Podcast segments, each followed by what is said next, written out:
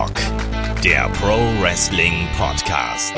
Ja, hallo und herzlich willkommen zu Headlock, dem Pro Wrestling Podcast, Ausgabe 380. Heute mit dem zweiten Teil unseres Personality Specials zu Chris Jericho. Mein Name ist Olaf Bleich, ich bin euer Host. Bei mir da ist erneut der Michael Shaggy Schwarz. Wunderschönen guten Tag, Shaggy. Ja, wie auch im ersten Chris Jericho Podcast Teil bin ich auch heute wieder dabei und bin gespannt, wie seine Karriere doch noch weiter verlaufen ist, weil jetzt kommen ein paar Jahre, die so ein bisschen verschwommen sind. So, ich habe mich natürlich vorbereitet, aber ich hab, konnte mich an einige Dinge nicht mehr erinnern. Ich glaube, bei dir kam jetzt auch so ein bisschen die Zeit, oder? Ja, wir haben ja bei Vengeance 2001 geendet und danach ist es ja auch bei ihm ein bisschen wankelmütig geworden. Dann war er mal weg, dann war er mal da, dann hat er auch ein bisschen Backstage-Probleme gehabt, hat sich anderen Projekten gewidmet. Fozzy lief ja zu diesem Zeitpunkt auch schon. Und kleiner Fun-Fact, das habe ich beim letzten Mal gar nicht erwähnt, es gab sogar die Überlegung, Fozzy über WWE promoten zu lassen. Also nicht nur im Sinne von, wir nutzen deren Songs, sondern auch, dass man quasi Fozzy in diesen Company-Apparat mit einbaut. Das hat Chris Jericho damals aber abgelehnt, hat gesagt, nee, also Zusammenarbeit gut und schön, aber lassen wir das mal raus. Lassen wir Freizeit und Spaß und Arbeit so ein bisschen auseinander. Und ich glaube, das war im Endeffekt dann auch die bessere Wahl. Aber trotzdem, das ist auch eine, eine kleine Geschichte, über die wir gleich noch sprechen können. Ich war ja sogar mal bei Fossi auf dem Konzert, Shaggy. Ja, das hast du schon mal erzählt, aber ich kann mich nicht mehr an eine Geschichte dazu erinnern. Ich weiß nur, dass du mal da warst, aber ich bin ganz gespannt, wie der kleine Olaf dann in seinem Metal-Shirt wahrscheinlich vorne in der ersten Reihe geheadbangt hat. Das werden wir nee, gar heute. Nicht. Nee, gar nicht. Nee, gar nicht. Ich habe damals, das kann ich gleich, gleich jetzt erzählen hier. Ähm, ich habe damals bei Moonsault ein Gewinnspiel, äh, am Gewinnspiel teilgenommen und habe tatsächlich äh, Tickets gewonnen und keiner von meinen Freunden wollte mit zu Fossi. ich habe dann rumgefragt, ich habe garantiert zehn Leute angefragt, so, hey, hat jemand Bock hier, Fossi und so. Und alle so, nee, boah, kenne ich nicht, will ich nicht, bla bla. Und äh, das war aber in meinem Lieblingsclub in Köln im MTC und ja, es war dann trotzdem schön, aber ich habe äh, relativ äh, hinten an der Bar äh, gesessen, weil ich keine Lust hatte, äh, vorne zu stehen. Das ist ein relativ kleiner Club und habe dann trotzdem von hinten gut gesehen. Aber damals hat man dann schon skandiert, äh, One More Match, One More Match, weil ich glaube, das müsste irgendwann zwischen 2,5 und 2,7, ich meine, es war 2,6, mhm. irgendwie so um den Dreh müsste das gewesen sein, in dieser Phase, wo Jerichos Vertrag ausgelaufen ist und er dann erst 2,7 wieder zurückgekommen ist. Irgendwann um diesen Dreh müsste das gewesen sein. Ich weiß es nicht mehr ganz genau. Aber so viel dazu. Ähm, bevor wir jetzt hier wirklich einsteigen mit dem Chris Jericho Podcast, mit dem zweiten Teil, nochmal ganz kurz äh, ein kleiner Hinweis. Ihr wisst ja, Fastlane steht vor der Tür. Ähm, und wir haben dazu nicht nur die Preview schon gehabt, wir haben auch die Predictions gehabt. Also wenn ihr dann noch mal hören möchtet, wie der Kollege Alex Flöter und meine Wenigkeit die Matches tippen, zu diesem WWE Pay-Per-View. Schaut bitte auf unserem YouTube-Kanal vorbei. Ansonsten gibt's hier natürlich äh, Anfang kommender Woche auch den Review-Podcast und es gehen wieder ein paar Grüße raus an liebe Supporter, die uns hier mit einer Jahresmitgliedschaft bedacht haben. Das wäre zum einen Strong Style 82 bei Patreon. Dankeschön dafür. Ja, dazu noch der Undertaker. Der hat nicht nur einen der witzigsten Nicknames bei uns in der Community. Ich muss jetzt mal grinsen, wenn ich den lese, sondern der hat auch im großen Stile aufgerüstet. Auch dafür ein ganz dickes dickes Dankeschön. Und der Thomas bei Steady und der hat gleich das ganz, ganz große Paket gewählt. Deswegen einmal den Chapeau von meiner Seite. Und Steady ist, glaube ich, auch gerade aktuell sehr beliebt, weil man da ja auch im Gegensatz zu Patreon per Bankeinzug bezahlen kann. Also wenn ihr noch mehr von uns haben möchtet, uns helfen möchtet, dass wir dieses Programm hier weiter so professionell gestalten können, wie wir es aktuell tun und auch diese Masse an Inhalten entsprechend ähm, raushauen können, dann unterstützt uns da gerne, helft uns dabei, weil es ist schon eine ganze Menge Arbeit und wir sehen es jetzt ja auch bei Chris Jericho Podcast. Das ist auch wieder ein Mammutprojekt. Also ich rechne auch damit, dass wir heute wieder an der anderthalb, zwei Stunden Marke hier für diesen Podcast kratzen, Shaggy. Ja, es sei denn, wir fangen jetzt gleich am Ende an und dann haben wir, sind wir auch irgendwie durch. Ich freue mich drauf. Also ich, äh, Jericho ist ja auch wirklich jemand, der das auch verdient hat. Der hat riesengroße Fußstapfen hinterlassen und ist immer ja noch aktiv. Und wir haben es ja auch schon im ersten Podcast gesagt, jemand, der sich immer wieder neu gefunden hat. Wir haben ja jetzt heute in dem heutigen Podcast ein paar Rück, ja, ein paar Mal kommt er zurück von kleineren Pausen und jedes Mal ist er ganz anders. Und darauf freue ich mich sehr besonders, darüber mit dir heute sprechen zu können. Wir sollten es vielleicht nochmal ähm, einordnen für die, die mit dem zweiten Teil anfangen. Die Leute soll es auch geben. Wo sind wir denn jetzt genau, lieber Olaf?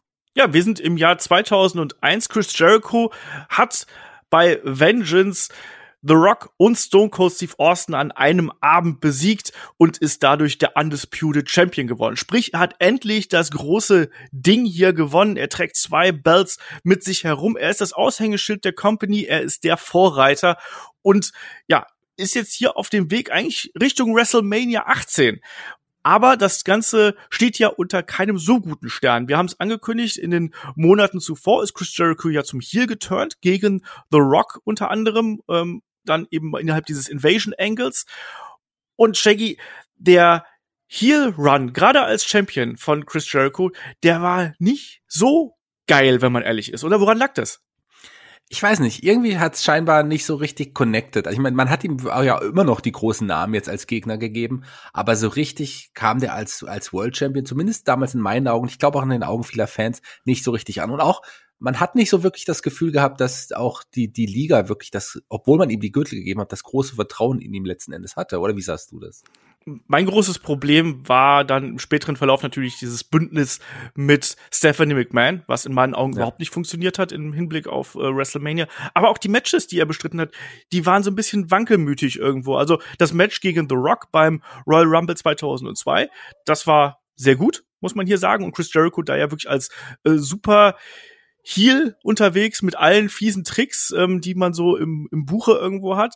Aber dann zum Beispiel das Match gegen ähm, Stone Cold Steve Austin bei No Way Out, das hat überhaupt nicht geklickt. Und irgendwie passte da so vieles nicht zusammen. Jericho in seiner ähm, Heal-Persona schon angekommen und man hat auch gedacht, dass er da irgendwie funktionieren würde, aber es hat nicht richtig connected. Und da gibt's übrigens ein witziges Aufeinandertreffen zwischen ähm, Vince McMahon und Chris Jericho, weil auch Backstage hat kurze Zeit ähm, nach dieser ersten Phase, also zwischen Vengeance und No Out, gab schon die ersten Gerüchte, dass Jericho vielleicht vorschnell seinen Titel abgeben könnte. Es gab sogar das Backstage-Gerücht, dass nach No Way Out Chris Jericho bei Raw gegen Kevin Nash den Titel abgeben würde, sodass wir dann bei WrestleMania Kevin Nash gegen Triple H bekommen würden im Main Event. Und ich da, als ich das gelesen habe, habe ich das blanke Schaudern bekommen.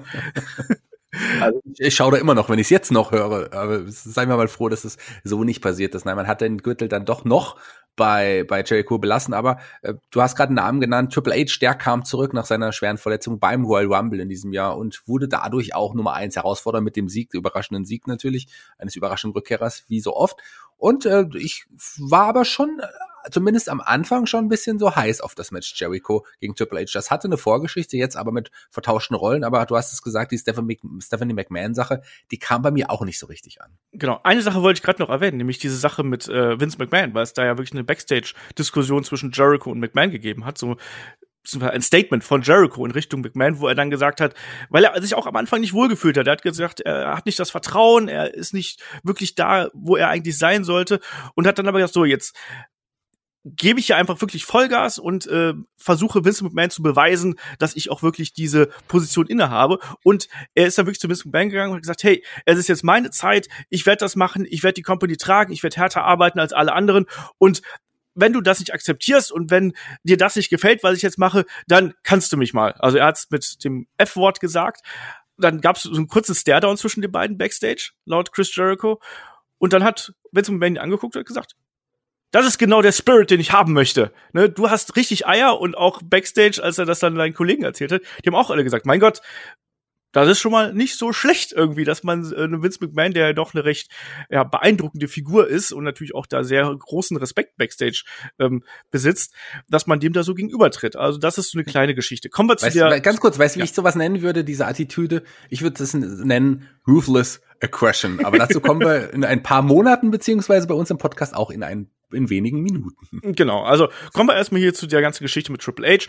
Auch da war es ursprünglich anders geplant. Also es war wirklich dann geplant eigentlich, dass, also Jericho hat unter anderem gepitcht, dass er eben eine Affäre mit Stephanie McMahon gehabt hat, aber de facto war er ja innerhalb dieser Geschichte sei ihr Lakai irgendwo. Und das hat für mich überhaupt nicht gepasst. Und natürlich, wenn wir an WrestleMania 18 denken, wir haben bei No Way Out das äh, Comeback der NWO gehabt und Hulk Hogan ist ja da wirklich aus dubiosen Gründen irgendwo total abgefeiert worden. Und bei WrestleMania 18 Rock gegen Hogan ist eines der emotionalsten Matches, würde ich einfach mal sagen, die man haben kann. Crowd Reactions unglaublich.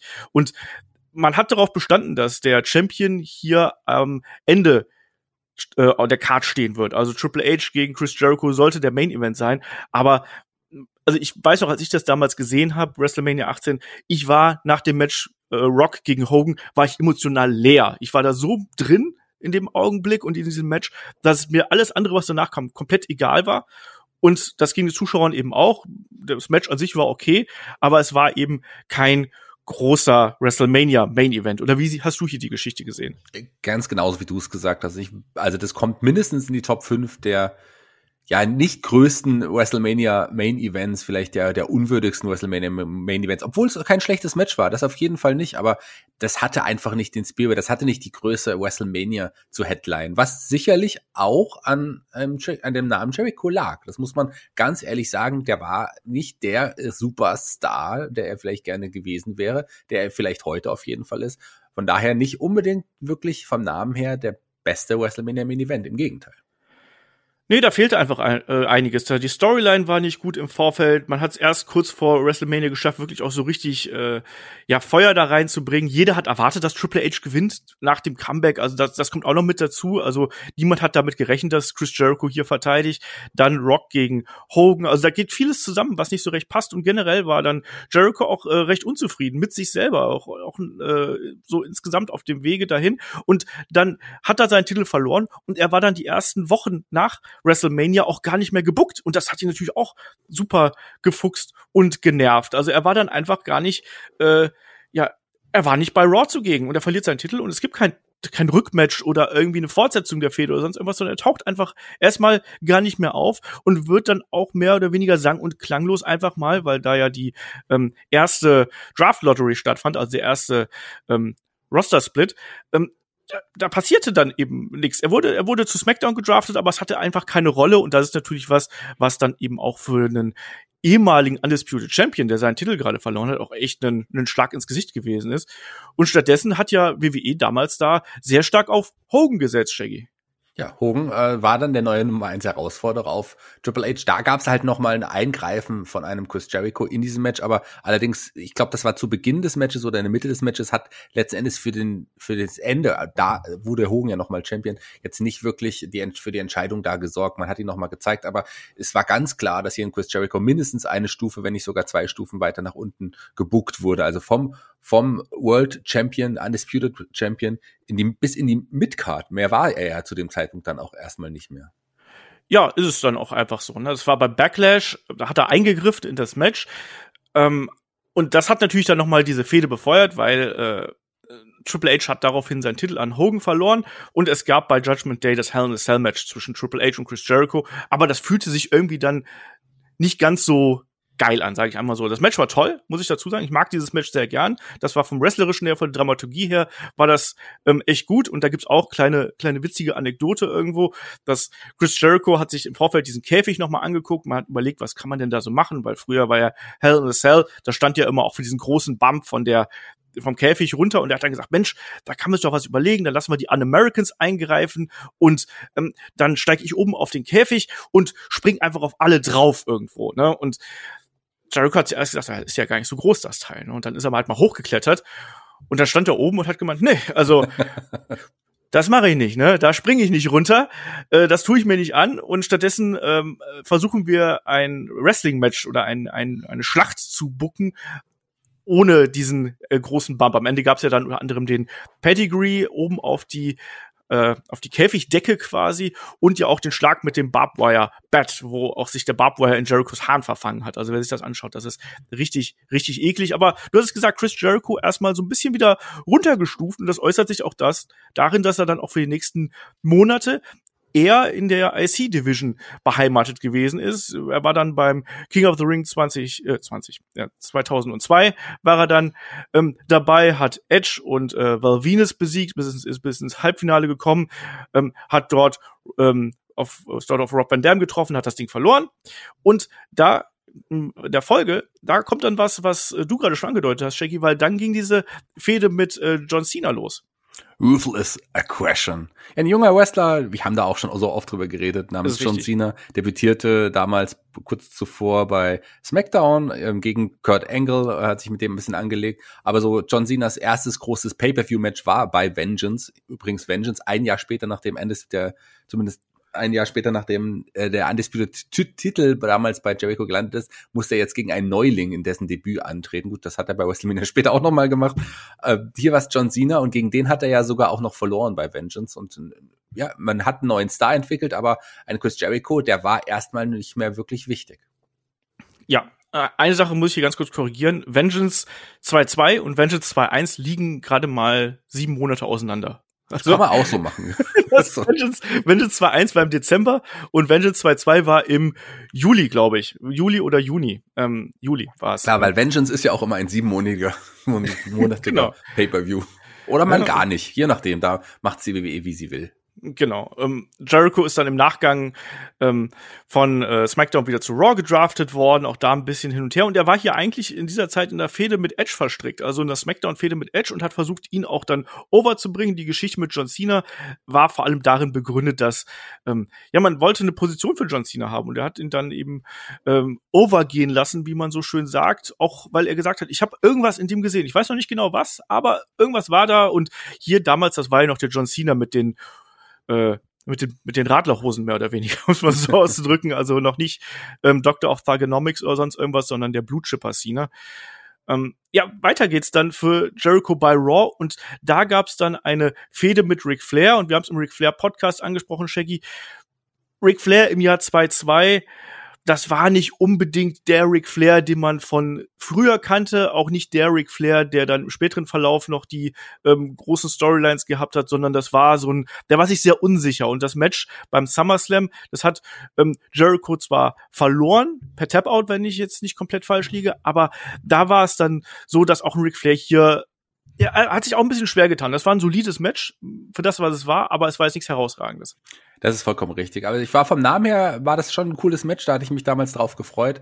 Allerdings war das jetzt nicht wirklich ein besonderes Match. Mich hatte da schon gefreut, dass ein Flair hier nochmal irgendwie als Sieger hervorgegangen ist, aber das war nicht der Flair, den wir alle sehen wollten. Ich fand es gut, dass Flair dann doch nochmal nochmal zurückkam und sein letzter One bei der WWE zumindest ja groß war. Wer mehr über Ric Flair hören möchte, hört doch bitte in den Ric Flair Podcast rein. Auch den haben wir damals in zwei Teilen herausgebracht. Hier geht's um Jericho und für den ging es dann auch weiter und zwar nochmal mit Titelgold. Genau, er hat sich dann nochmal den Continental-Title geholt von Rob Van Dam, hat eine kurze Zeit später wieder an Kane verloren. Und im Anschluss, da muss ich gleich mal fragen, wie dir das gefallen hat, weil er hat im Anschluss ja dann ein Tag-Team gebildet mit Christian. Wie hat dir das gefallen? Ich meine, für Jericho ist es ja schon eine Rückstufe, muss man sagen. Also innerhalb von quasi einem Jahr vom Undisputed Champion der WrestleMania Headlines, zumindest nominell, hin zu IC-Title und dann zum Tag-Team-Title.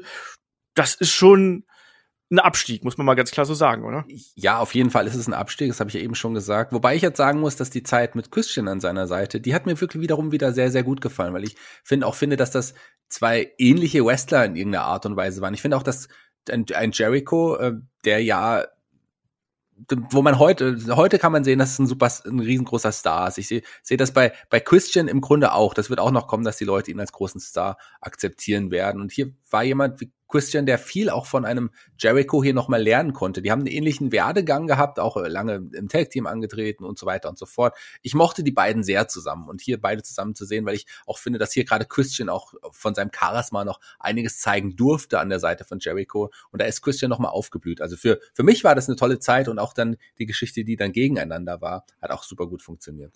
Und das hat ja noch ein bisschen gedauert. Wir sind ja hier ja. noch vor WrestleMania 19, also das dauerte dann eben noch ein ganzes Stück. Man hat das hier schon mal probiert und ich mochte die beiden auch und die haben ja eine gemeinsame Vergangenheit. Also ich als Zuschauer habe die damals als Team sofort akzeptiert, weil ich mir gedacht habe, die, also zum einen, mein Gott, beides Kanadier, ne? Also die kennen sich doch da alle. Kanada ist nicht so groß, die wohnen doch alle nebeneinander irgendwo und der Hard Dungeon ist direkt nebenan.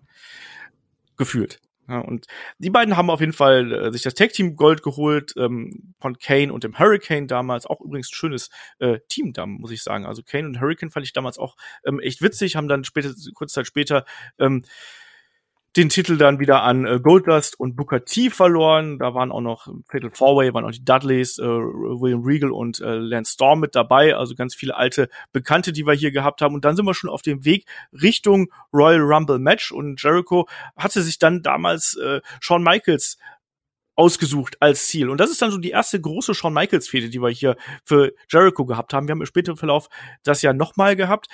Aber Shaggy, erklär mal, was ist denn da passiert? Jericho hat ja die Möglichkeit gehabt, durch einen Sieg in einer äh, Over-the-Top-Rope-Challenge sich den Startplatz auszusuchen für den Rumble. Und er hat sich ja den Startplatz Nummer zwei gesucht, damit er mit Shawn Michaels hier im Ring stehen kann. Genau, denn Shawn Michaels, mit dem wollte er sich messen. Er wurde, er hat selber gesagt, er wurde immer mit Shawn Michaels verglichen, aufgrund auch seiner, klar, langen, blonden Haare, seiner Statur, seinem Wrestling-Stil. Aber eigentlich ist er besser als Shawn Michaels. Er will auch beweisen, dass er besser als Shawn Michaels ist. Und das wird er beim Royal Rumble äh, beweisen. Da One-on-One -on -one am Anfang die ersten beiden. Er ist besser als Michaels. Das will er ihm zeigen. Das will er allen zeigen. Das will er sich vor allem auch zeigen. Und darum, das war die Story. Genau, und da hat man noch gedacht, das wird hier so ein faires Aufeinandertreffen hm. werden. Jericho hat ja auch nie einen Hehl daraus gemacht, dass Shawn Michaels eine riesige Inspiration für ihn gewesen ist, auch Wrestler zu werden. Wir haben es ja im ersten Teil angesprochen, dass er ja Shawn Michaels auch schon damals in diesem äh, Hotel angesprochen hat und Tipps beraten und Raten gesucht hat irgendwo. Also da war schon die die Nähe war da schon irgendwie da. Hier war es dann aber so, dass ähm, man ja auch so ein bisschen auf fiese Tricks gesetzt hat. Ne? Also dass äh, Jericho hier seinen Kollegen Christian ja eingespannt hat, der sich dann als Jericho verkleidet hat, damit äh, Jericho Möglichkeit hat, schon Michaels hinterrücks zu attackieren. Man hat also so ein bisschen damit gespielt, dass das eine faire Fehde werden würde, aber zugleich ähm, war Jericho dann eben doch äh, relativ hinterlistig hier unterwegs. Und ja, wir sind jetzt hier auf dem Weg zu WrestleMania und da gibt's auch für Jericho so, so mehrere Gegner, die wir hier gehabt haben. Also eigentlich stand natürlich diese Geschichte mit Shawn Michaels im Fokus, aber er hatte auch beispielsweise auch noch ähm, ein Match gegen äh, Jeff Hardy bei No Way Out gehabt, aber oder auch gegen Test, hat auch noch ein, ein bisschen gefädet, aber die eigentliche Geschichte ist natürlich das Match gegen äh, Shawn Michaels bei WrestleMania 19 und Shaggy, auch das ist ein richtig cooles Match, ein richtig geiles Wrestling-Match, was man bei WrestleMania oft ja so in der Midcard hat. Und gekrönt ja dann durch den endgültigen Heel-Turn hier. Man hat ja gedacht, dass Jericho und Michaels dann am Ende nach geschlagener Schlacht quasi umarmen sich und Mensch hier Vorbild und äh, Meister quasi im Ring und alles ist gut und die werden jetzt wieder Freunde und so. Aber dann gab's ja die fiese Attacke. Ja, das war schon auch ein WrestleMania-Moment. Also den, den Moment habe ich auch immer noch gute Erinnerung. Es war ein tolles Match der beiden, natürlich. Wie sollte es auch anders sein? Am Ende gab es den Sieg von Shawn Michaels und die faire Umarmung äh, der beiden, so dachte man. Denn es gab natürlich daraufhin den Low Blow und man wusste, die Geschichte mit den beiden ist sicherlich noch nicht vorbei für immer. Die werden nochmal aufeinandertreffen. Jericho äh, hat sich jetzt etabliert als Heel und äh, für ihn sollte er jetzt auch wieder eine neue Zeit beginnen. Er sollte jetzt jemanden bekommen, den er schon lange mal im Ring haben wollte. Ja, sehr lange. Sehr lange ist es her, weil nach WrestleMania 19 ist natürlich äh, Goldberg bei WWE aufgeschlagen. Und ja, wir haben die Story mit Goldberg haben wir ja ähm, schon angesprochen und es gab immer dieses, diese ablehnende Haltung von Goldberg gegen Chris Jericho hier anzutreten. Wir kennen auch seine Meinung, was kleinere Wrestler angeht, die größere Wrestler antreten. Unrealistisch und sowas hat er auch mir nochmal in einem Interview persönlich gesagt übrigens. Also auch das kann man, glaube ich, noch bei uns auf dem YouTube-Kanal ganz weit äh, in den Archiven nachkramen. Ja, Shaggy, Goldberg gegen Chris Jericho, wie war das damals? Ja, hat für mich nicht funktioniert so richtig, muss ich sagen. Also die, die, die Fehde, klar, Jericho wollte das immer, aber so richtig hat's auch nicht gepasst. Man hat, glaube ich, auch gesehen, dass ein, dass ein Goldberg vielleicht nicht 100 Prozent äh, einverstanden war und 100 Prozent bei der Sache war. Es gab, wie so oft auch hier, ein, ein, kann man sagen, Attentat. Er ist auch mit, mit, mit einer Limousine, also Goldberg wurde von einer Limousine angefahren. Äh, und dann hat jemand über Wochen versucht äh, herauszufinden, wer könnte der anonyme ja, Fahrer gewesen sein. Entpuppte sich meines Wissens als Lance Storm, der das aber dann äh, ja im Auftrag von von Chris Jericho wohl gemacht haben soll. So hat es zumindest ein General Manager Steve Austin oder Co-General Manager war er, glaube ich, damals auch nur, ähm, nur in Anführungsstrichen rausgefunden, äh, führte dann zu einem Match der beiden. Es gab übrigens in der Fehde auch das allererste Mal das Highlight Reel. Also Goldberg war, glaube ich, der allererste Gast im Highlight Reel, ein Interviewsegment, was in den folgenden Jahren ja noch häufiger kommen sollte. Das Match bei Bad Blood in diesem Jahr entschied dann aber Goldberg ganz klar und da war auch die Geschichte schon wieder vorbei. Ja, es war aber eines der besseren Goldberg-Matches, muss ich sagen. Das lag nicht unbedingt an Goldberg, sondern logischerweise an äh, Chris Jericho hier. Also es Jericho, Jericho hatte Bock, das hat man gesehen. Er ja. wollte, er hat es endlich geschafft. Aber so letzten Endes und hat, für mich hat es nicht so ganz funktioniert. Das Match war in Ordnung. Klar, wenn man sagt, eines der besseren Goldberg-Matches, ist es immer noch kein Drei-Sterne-Match. Und trotz allem war es schon, also, das war schon, das war schon kein schlechtes Match. Das hat schon gepasst. Aber die Fehde insgesamt hat bei mir nicht richtig funktioniert. Nee, da bin ich auch komplett bei dir. Äh, man hat sich auch so ein bisschen, erinnert gefühlt an die WCW und man musste, wusste auch, wie es ausgeht, weil äh, Jericho, der, der musste nicht unbedingt im Main Event gepusht werden und du wusstest, dass Goldberg ohnehin für eine Title Run hier eben geplant gewesen ist. Match war okay. Ähm, auch Goldberg hat hier durchaus versucht, was zu verkaufen. Und Chris Jericho hat sich alle Mühe gegeben, ihn gut aussehen zu lassen. Das hat äh, bis zu einem gewissen Grade funktioniert, aber natürlich die Limitierungen eines Goldbergs, die bleiben eben trotz alledem irgendwo bestehen. Für Chris Jericho ging es danach weiter, wieder in der Midcard, weiterer Intercontinental Title Gewinn erneut gegen Rob Van Dam. Es war sein sechster Titelgewinn jetzt inzwischen und hat dann aber auch kurze Zeit später ähm, wieder an Rob Van Dam verloren. Und danach begann die Storyline mit Trish Stratus und dann im späteren Verlauf auch mit Christian, der dann bei WrestleMania 20 ihren Höhepunkt finden sollte. Shaggy, wie war das denn damals? Das ist ja so eine Storyline eigentlich für dich als alten Herzensbrecher.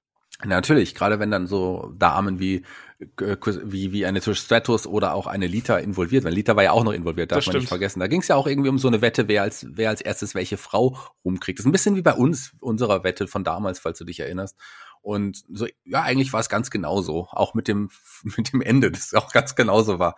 Ähm, ich auf der Position. Ich weiß nicht, wovon du redest, aber es ging da auf jeden Fall um einen kanadischen Dollar übrigens, bevor jetzt hier irgendjemand glaubt, dass das, was Shaggy sagt, wahr ist.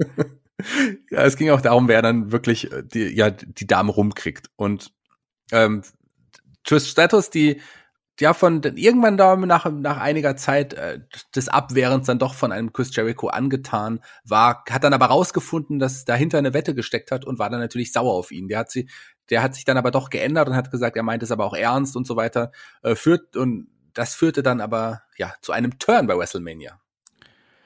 Ja, also Christian es gab das Match der beiden bei WrestleMania Christian gegen Chris Jericho und du hast es richtig angesprochen. Es gab ja dann wirklich so ein bisschen die Puppy Love Story. Also Chris Jericho, der es dann ähm, ernst mit mit Trish meint und dass er ihm äh, ihr nicht nur Gefühle vorgespielt hat, sondern wirklich ähm, mehr sein möchte als äh, als Freunde und Christian, der dann gesagt hat, Mensch, vergisst du auch die alte und hat die ja unter anderem, also die, die alte, sage ich jetzt mal so ganz despektierlich, also hast du ja äh, Stratus sogar in die Walls of Jericho genommen und daraus resultierte ja dann dieses Match bei WrestleMania 20. Und das war ein tolles Match. Also auch hier wieder so ein Wrestling-Match innerhalb der WrestleMania-Card. Und das hat mir super gut gefallen. Also die beiden haben da wirklich eine tolle Geschichte erzählt. Und auch hier, Shaggy, gab es einen Turn, einen großen Turn, aber diesmal nicht äh, von Chris Jericho, sondern von Christian. Ja, und von Trish Stratus. Ja, von, von Trish Stratus vor allem in, ja. in, in der Hinsicht. Letzten Endes war es der, war es Jericho hier, der, der ja hintergangen worden ist, der verarscht worden ist von den anderen beiden. Und ich mochte diesen Moment sehr und ich mochte es sehr, dann auch Trish Stratus und Christian zusammen zu sehen. Die haben sich ja dann im Ring auch bei WrestleMania 20 dann nochmal geküsst und ein, ein Jericho war not amused. Und äh, ja, das wäre eigentlich eine richtig große, geile, äh, längere Story hätte sein können, weil ich, wie gesagt, Christian und Jericho, ich finde, die passen super gut zusammen, auch als Gegner. Ja, die Fehde ging ja auch noch ein bisschen weiter, muss man hier dazu sagen. Es war ja nicht, dass bei WrestleMania Schluss war, sondern das gab ja dann noch bei Backlash gab es ein ähm, Handicap-Match, was äh, Jericho gewonnen hat und dann kurz Zeit später bei Unforgiven auch noch ein Leiter-Match um den IC Championship, den sich Chris Jericho dann erneut umschnallen sollte. Das war dann das siebte Mal und hat damals auch den Rekord quasi eingestellt ähm, also ich mochte die Fehde der beiden sehr. Also gut, dieses Handicap-Match hätte ich jetzt nicht unbedingt gebraucht, sage ich mal so, aber die beiden haben eine gute Chemie im Ring gehabt. Die Storyline, die war absolut in Ordnung. Und, äh, die Heat war quasi da zwischen den beiden und auch das Leitermatch war nicht ganz so spektakulär, vielleicht auch nicht ganz so stark wie Jericho gegen Benoit damals beim Rumble, aber ist trotzdem auch ein richtig gutes Match gewesen. Aber ja. der Titel, äh, die Titelregentschaft war jetzt nicht so mega lang.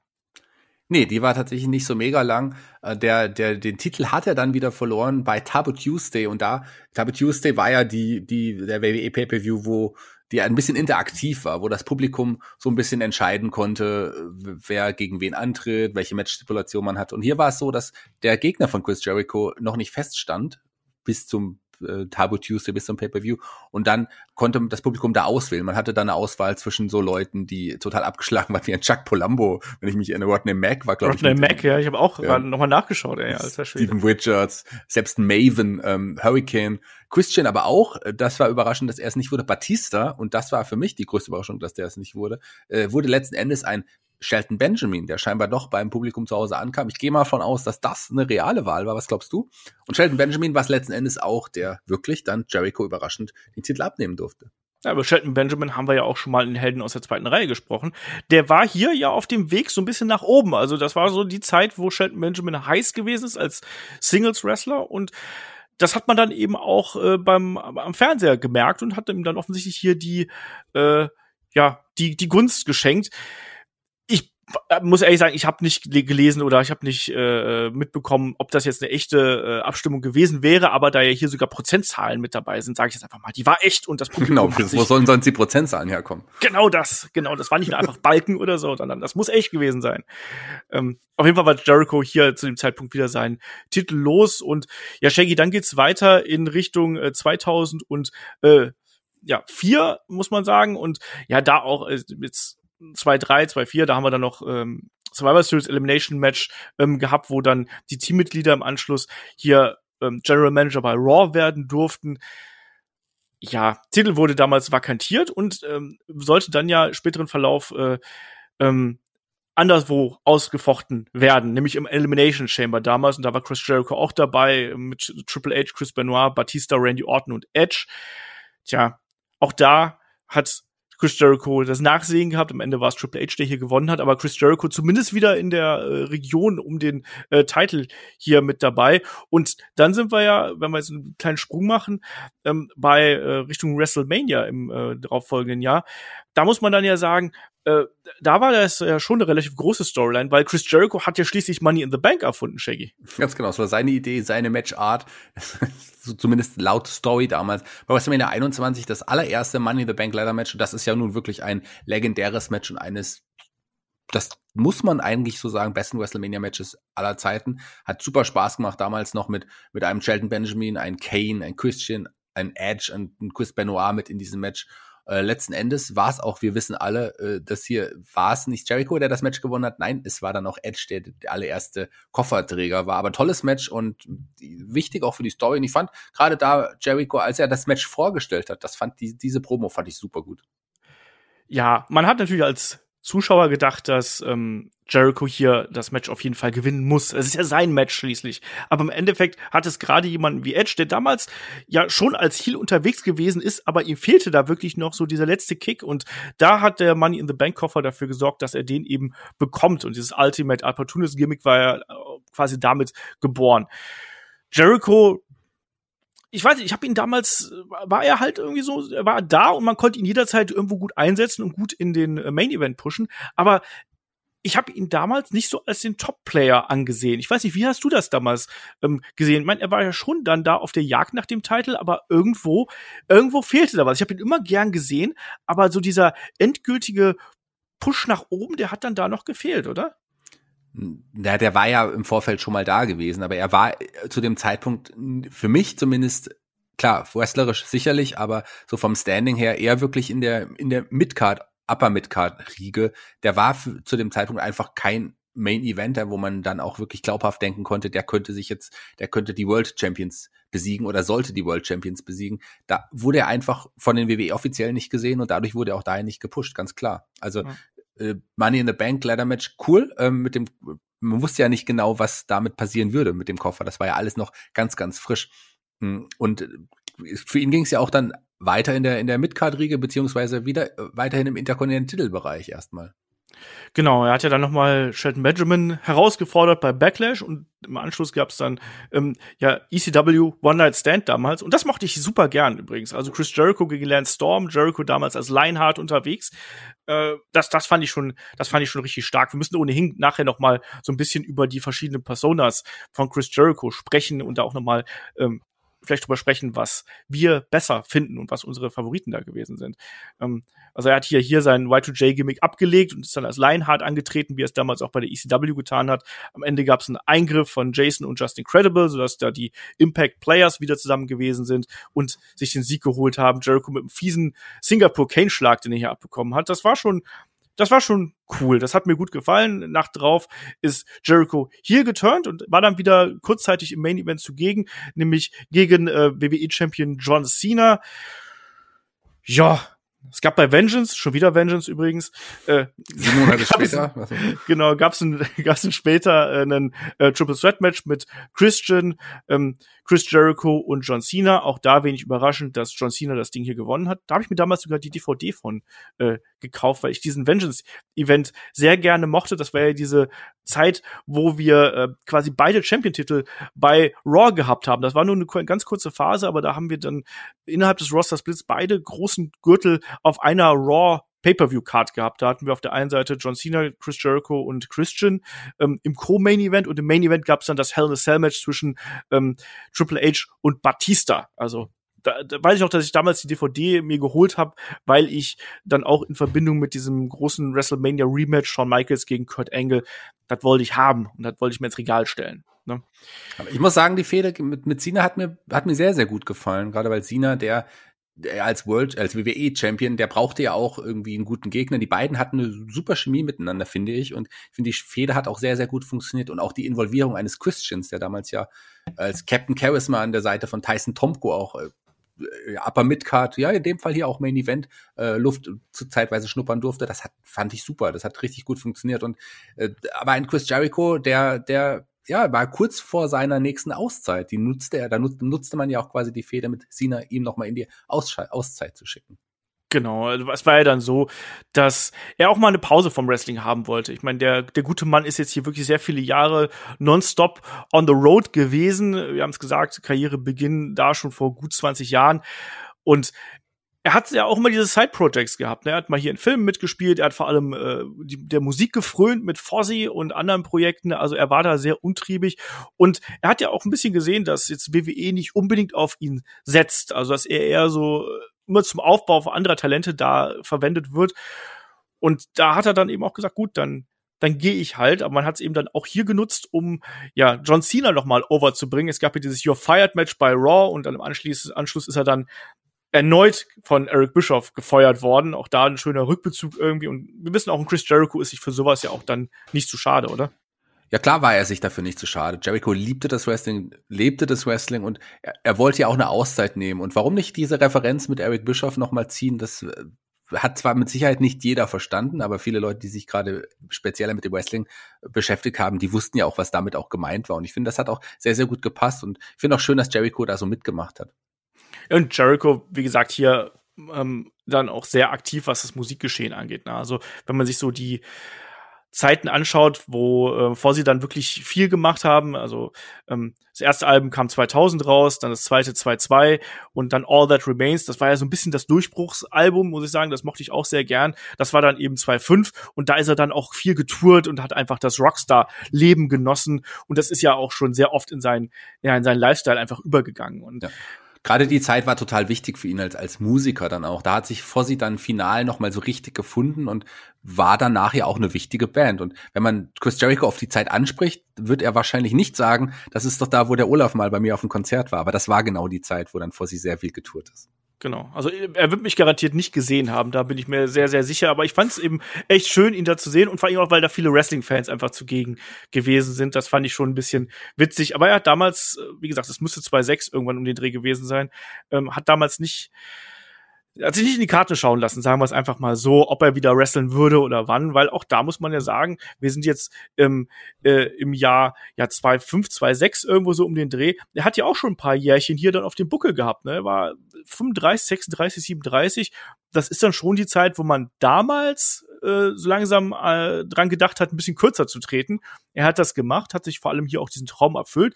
Das ist ja auch was, Shaggy, da muss man auch mal sagen, Jericho ist ja der ist ja nicht nur ein Catcher, sondern der ist ja auch wirklich ein Künstler. Der macht, der, der, er hat inzwischen ja mehrere Bücher geschrieben. Also es gibt da ähm, drei Bücher allein über seine Wrestling-Karriere. Der ist jemand, der, der, der schreibt. Der ist jemand, der malt. Der ist jemand, der konzeptioniert. Also der, der ist schon ein kreativer Kopf einfach insgesamt und kreative Köpfe neigen ja eben dazu, nicht nur eine Sache zu machen. Eben, da, da sprichst du natürlich mit dem Richtigen gerade hier. Der hat ja auch ein bisschen Stand-up gemacht, sowas hat er gemacht und natürlich war er dann auch äh, gehäufter, auch in, in Fernsehen, im amerikanischen Fernsehen auch zu sehen. Später kam ja noch die, die, die war Dancing with the Stars, also die Tanzshow und was er alles da auch so gemacht hat. Also er war ja mittlerweile jemand mit einem bekannten Namen, der auch durch die amerikanischen Shows dann irgendwie tingeln konnte und das hat er auch so ein bisschen getan, hat es als Promo für sich, Promo für Fozzy und möglicherweise für eine bevorstehende Rückkehr. Du hast One More Match Chance angesprochen. Es sollte ja noch mehr werden als nur ein Match. Beziehungsweise startet es ja nicht mit der Rückkehr von Jericho, sondern mit so einer äh, Vignetten, äh, die, die man noch nicht zuordnen konnte damals. Und viele haben gehofft, das könnte doch äh, die Rückkehr des Y2Js sein. Es war letzten Endes eine Rückkehr von einem Jericho. Wir erinnern uns an diese Matrix-ähnlichen Vignetten, wo dann diese, diese ja, diese Zahlen durchs Bild irgendwie gehuscht sind. Und man hat gehofft, dass dann irgendwann Jericho damit zurückkommt. Und es war letzten Endes so, aber so cool war die Rückkehr dann doch nicht, wie viele gehofft hatten, oder? Nee, man hat sich ja, ja vieles ausgemalt, wer es sein könnte. Und es war dann im Endeffekt Chris Jericho, aber das hat überhaupt nicht funktioniert. Er ist ja dann irgendwann, nachdem diese Vignetten ja überall ähm, durchs Internet gegeistert sind, äh, ist er dann ja äh, im November 2007 äh, zurückgekommen und da gab es ja auch diese Geschichte mit Save Us Jericho vor dem unglaublich langweiligen Randy Orton damals. da hat man ja gehofft, so jetzt, jetzt gibt's diesen Wechsel und es passiert wieder was und man muss leider sagen, das war dieser Codebreaker Jericho, wie er heutzutage ja gerne mal genannt wird, weil er damals auch diesen Finishing Move äh, mit eingeführt hat. Das war aber schon ziemlich kacke. Also ich fand den unfassbar langweilig und das hat überhaupt nicht funktioniert. Der hat gar nicht geklickt, dieser Charakter. Ähm, und ja, da hat man sehr schnell gesehen, dass das nicht der Weg ist, den Jericho hier einschlagen würde. Ne? Also es gab ja dann noch diese Fehde mit ähm, JBL zwischenzeitlich, wo es ja da auch diese ähm, Blutfehde gegeben hat, also wo es, wo es richtig saftig zur Sache ging. Ähm, Jericho war dann auch nochmal Intercontinental Champion, aber so richtig geil war das nicht. Deswegen glaube ich, diese Codebreaker-Sache, muss man da viel drüber reden, Shaggy? Nicht wirklich. Also der Codebreaker ist das, was noch hängen geblieben ist, weil das ja auch immer noch ein Move ist, den er jetzt auch weiterhin noch benutzt. Aber so den, den Rest, den, da sollte man so ein bisschen den Mantel des Schweigens holen. Das war, glaube ich, wirklich der, der schlechteste Jericho-Charakter, den er gebracht hat. Zumindest ja. bei den würden, würden das die meisten Leute sagen, weil es auch nicht so funktioniert. Da kam ja als Aalklatter Face auch irgendwie zurück in die Fehde mit Randy Orton. Die war schon nicht gut. Ich will es mal so sagen. Gut, Randy Orton hat eine Fehde mit The Fiend, die ist die schlechteste überhaupt. Da kann jetzt natürlich auch diese Fehde nicht mithalten. das, das wirst du auch nicht müde, oder? Das wirst du auch nicht müde, das zu erwähnen, oder? Nee, warum? Also ich meine, wenn man schon das Schlechteste in der Geschichte von Raw zeigt, dann, dann bitte kann man das so gerne machen. Aber das war noch, das war jetzt nicht das Schlechteste. Da geht's noch, ging's noch schlechter für Randy Orton. Ich habe es gerade schon gesagt. Und auch die Geschichte mit, die Fehde mit JBL, war, war blutig, aber hat letzten Endes auch keinen so wirklich interessiert. Es soll, du hast den Intercontinental nochmal angesprochen, den hat er sich nochmal holen dürfen gegen, gegen Jeff Hardy. Aber interessanter war dann doch, was danach folgen sollte. Und zwar äh, mit einem alten Kontrahenten, wir haben es schon angesprochen, die Fehde war noch nie wirklich richtig beendet aufgrund der Attacke bei WrestleMania ein paar Jahre zuvor, der Low Blow gegen Shawn Michaels. Die beiden sollten nochmal aufeinandertreffen.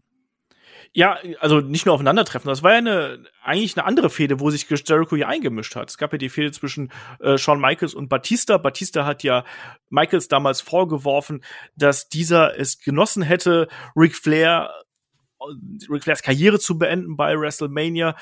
Und da hat sich dann eben Jericho eingemischt und äh, hat, war unter anderem Special Referee, hat versucht da so ein bisschen für, für Ruhe äh, zu sorgen. Das hat natürlich nicht funktioniert und dann gab's äh, ein Match zwischen Batista und ähm, Michaels mit Jericho als Special Referee.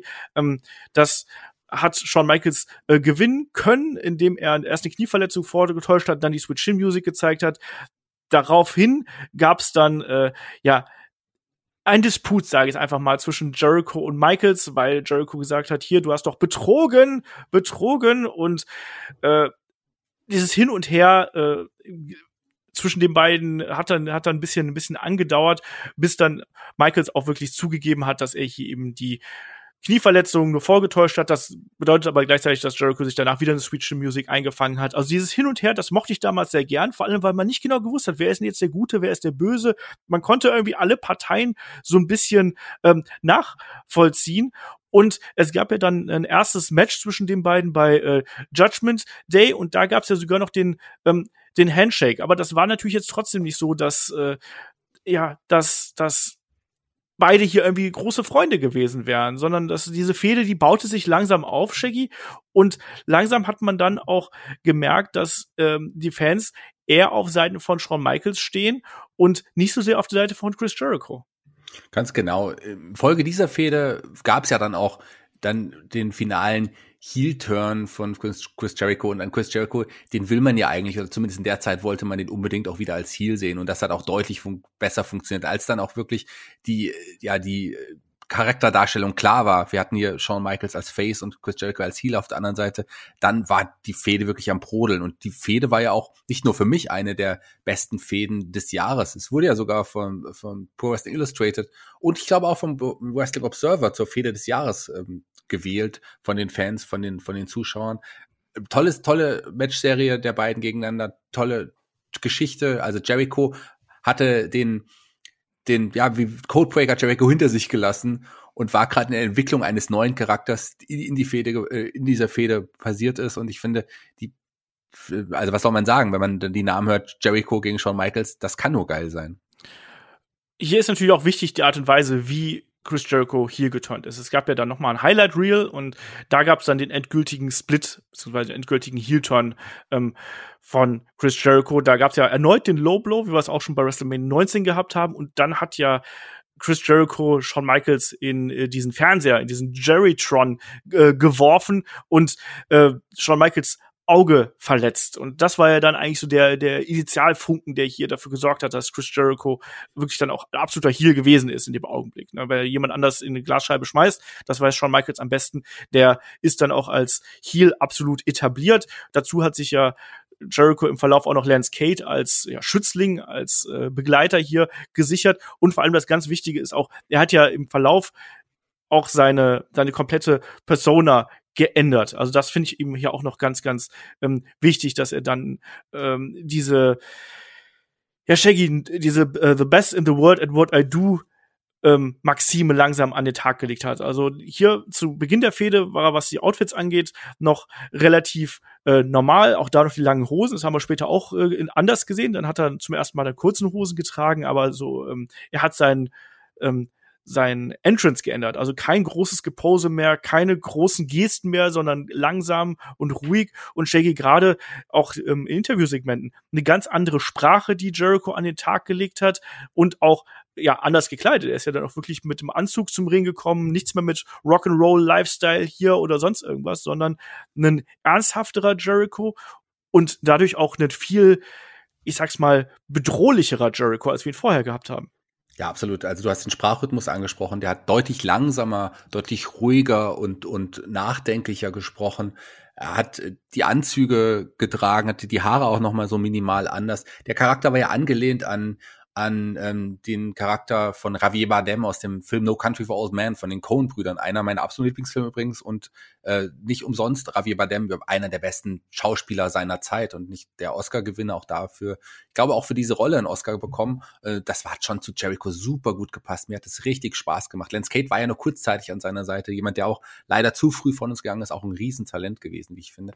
Ähm, also dieser, diesen Charakter, den mochte ich total gerne. Für mich einer der besten Jerichos, the best in the world at what he does in meinen Augen sogar der beste Jericho, muss ich dir ja. ganz ehrlich sagen. Weil das ist gerade diese Fehde gegen Shawn Michaels. Ich glaube, wenn wir darüber sprechen, was ist so das Erbe von Chris Jericho, ich glaube, da werden sehr, sehr viele sagen, die, diese Fehde gegen Shawn Michaels, die dann hier losgetreten worden ist. Und die hätte nicht so funktioniert, wenn wir diese Persönlichkeit ähm, nicht gehabt haben. Diesen wirklich, wie gesagt, diesen bedrohlichen, ruhigen Jericho. Manchmal ist es ja eben auch so, dass gerade diese ja, diese Figuren, die dann leise sprechen und die man zuhören muss und die die Worte bedacht wählen. Wir haben bei, zum Beispiel bei Jack Roberts schon drüber gesprochen. Der musste auch nicht oft schreien oder andere ähm, Persönlichkeiten, die wir hier auch schon mal in Helden oder auch hier in den Personality Podcast gehabt haben, sondern da genügt da manchmal auch äh, diesen leisen Töne und die, um dieses Gefühl der, des Unbehagens irgendwie zu kreieren. Und das hat hier eben auch gepasst. Noch dazu, dass Chris Jericho ja dann eben auch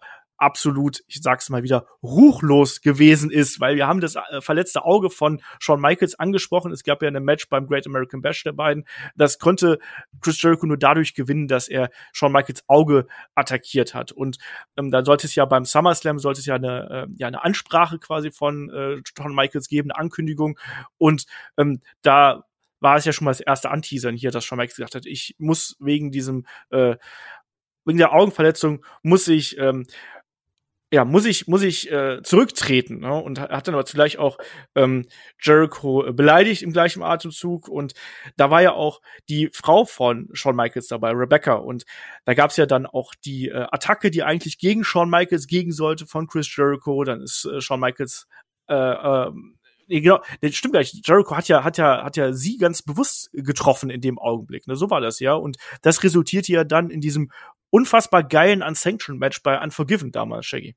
Ganz genau. Das hat ja auch wieder Anlehnung an den, wirklich an diesen Charakter gehabt, der ja auch vor Frauen gar keine Rücksicht irgendwie genommen hatte. Er wollte damit auch Klar wollte er Rebecca jetzt sicherlich nicht verletzen, aber er wollte einen Shawn Michaels reizen und, und, und wütend machen. Und dieses Match äh, bei, bei Unforgiven, das war ein richtig, richtig hartes Match. Und am Ende war Jericho der Sieger, nachdem der Referee das Match beendet hat. Also das war schon, das war schon hart. Und man muss sagen, dieser Jericho, der Wandel von, von zu diesem Charakter hin, war das Beste, was ihm passieren konnte. Von dem langweiligen Codebreaker Jericho zu dem, diesem, diesem Charakter und schon irgendwie war er für mich und auch, glaube ich, für alle sofort wieder ein Main Eventer. Und es sollte ja auch wirklich im Main Event Bereich weitergehen für ihn. Genau. Und hier, das war ja so eine, so eine witzige Geschichte bei Unforgiven, weil da, wir haben auf der einen Seite eben dieses Match gehabt, auf der anderen Seite hat sich ja dann Jericho dann eben auch in dieses Championship Scramble Match, was wir damals gehabt haben, mit reingemogelt, so nenne ich es einfach mal hier an der Stelle. Also er hat dann den Platz von CM Punk übernommen, den damals amtierenden Champion, der, ja, wie soll ich sagen, äh, da aus dem Match genommen worden ist und zugunsten eben dieser Geschichte. Auch da war ein äh, CM Punk natürlich alles andere als glücklich drüber, muss man ganz klar hier nochmal so attestieren. Und ich weiß auch, dass ich mich damals ziemlich drüber geärgert habe, weil äh, man hat zwar das Gefühl gehabt, dass CM Punk noch nicht ganz so weit gewesen ist, aber er ist dann von ähm, Randy Orton attackiert worden, so hat man ihn aus dem Match genommen. Chris Jericho ist reingekommen in dieses Match und konnte sich dann am Ende des Abends sogar den Titel hier sichern. Und das war schon eine, schon eine gewaltige äh, Überraschung. Und äh, man wusste dann aber auch, okay, anscheinend möchte WWE diesen, diese Fehde zwischen Jericho und Michaels einfach noch mit Titelgold ein bisschen anheben. Und das war ja dann letztlich auch die, äh, ja, die, die Hauptgeschichte hier, oder Shaggy? Ja, das, ich glaube, darum ging es letzten Endes, weil also wenn man an Shawn Michaels denkt, denkt man natürlich auch an Leitermatches, wie soll es anders sein? Und die beiden in dieser Fehde in einem Leitermatch gegeneinander um den großen Titel, also das, das hat sich schon groß angefühlt. Das wollte man auch bringen und hat man auch gebracht. Hier ging Jericho allerdings auch als Sieger hervor und behielt seinen Gürtel erstmal. Genau, aber auch das ein fantastisches Match, muss man ja mal Absolut. sagen. Haben wir, glaube ich, auch im Match of the Week schon ähm, gehabt.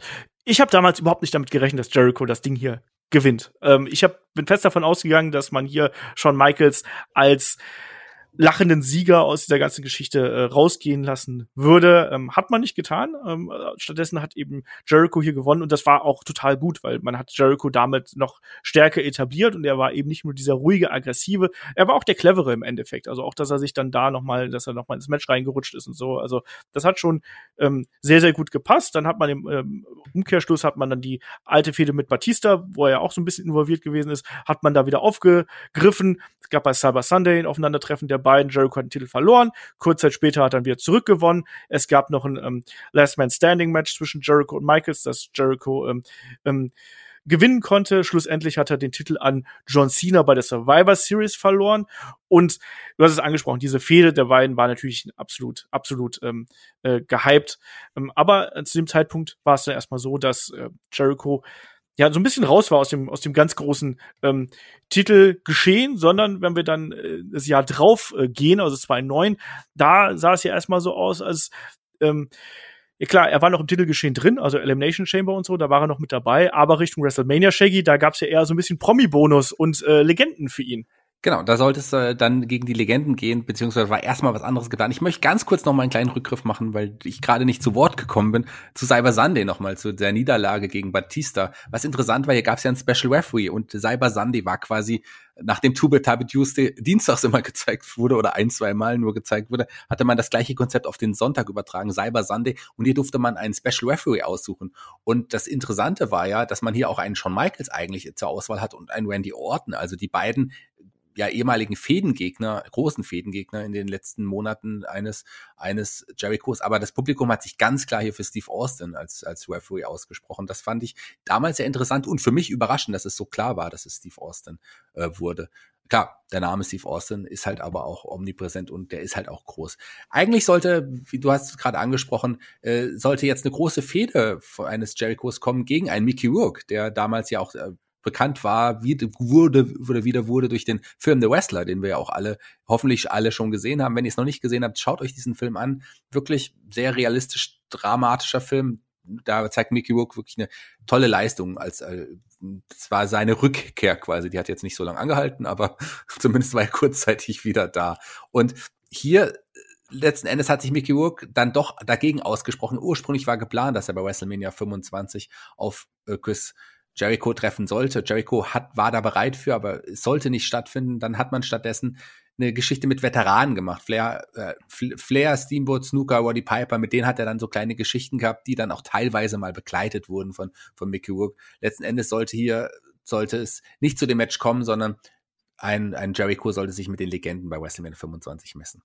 Genau, es war dann Jericho gegen Piper, Snooker und Steamboat. Und da hat man auch sehr schnell festgestellt, dass vor allem äh, Ricky Steamboat noch einiges äh, ja im Tank hat, um es mal so auszudrücken. Mickey Rook durfte dann nach dem Match noch mal eingreifen, durfte Jericho noch eine reinhauen. Geschenkt, sage ich mal an der Stelle. Das war so ein bisschen der, der Hollywood Crowdpleaser für WrestleMania.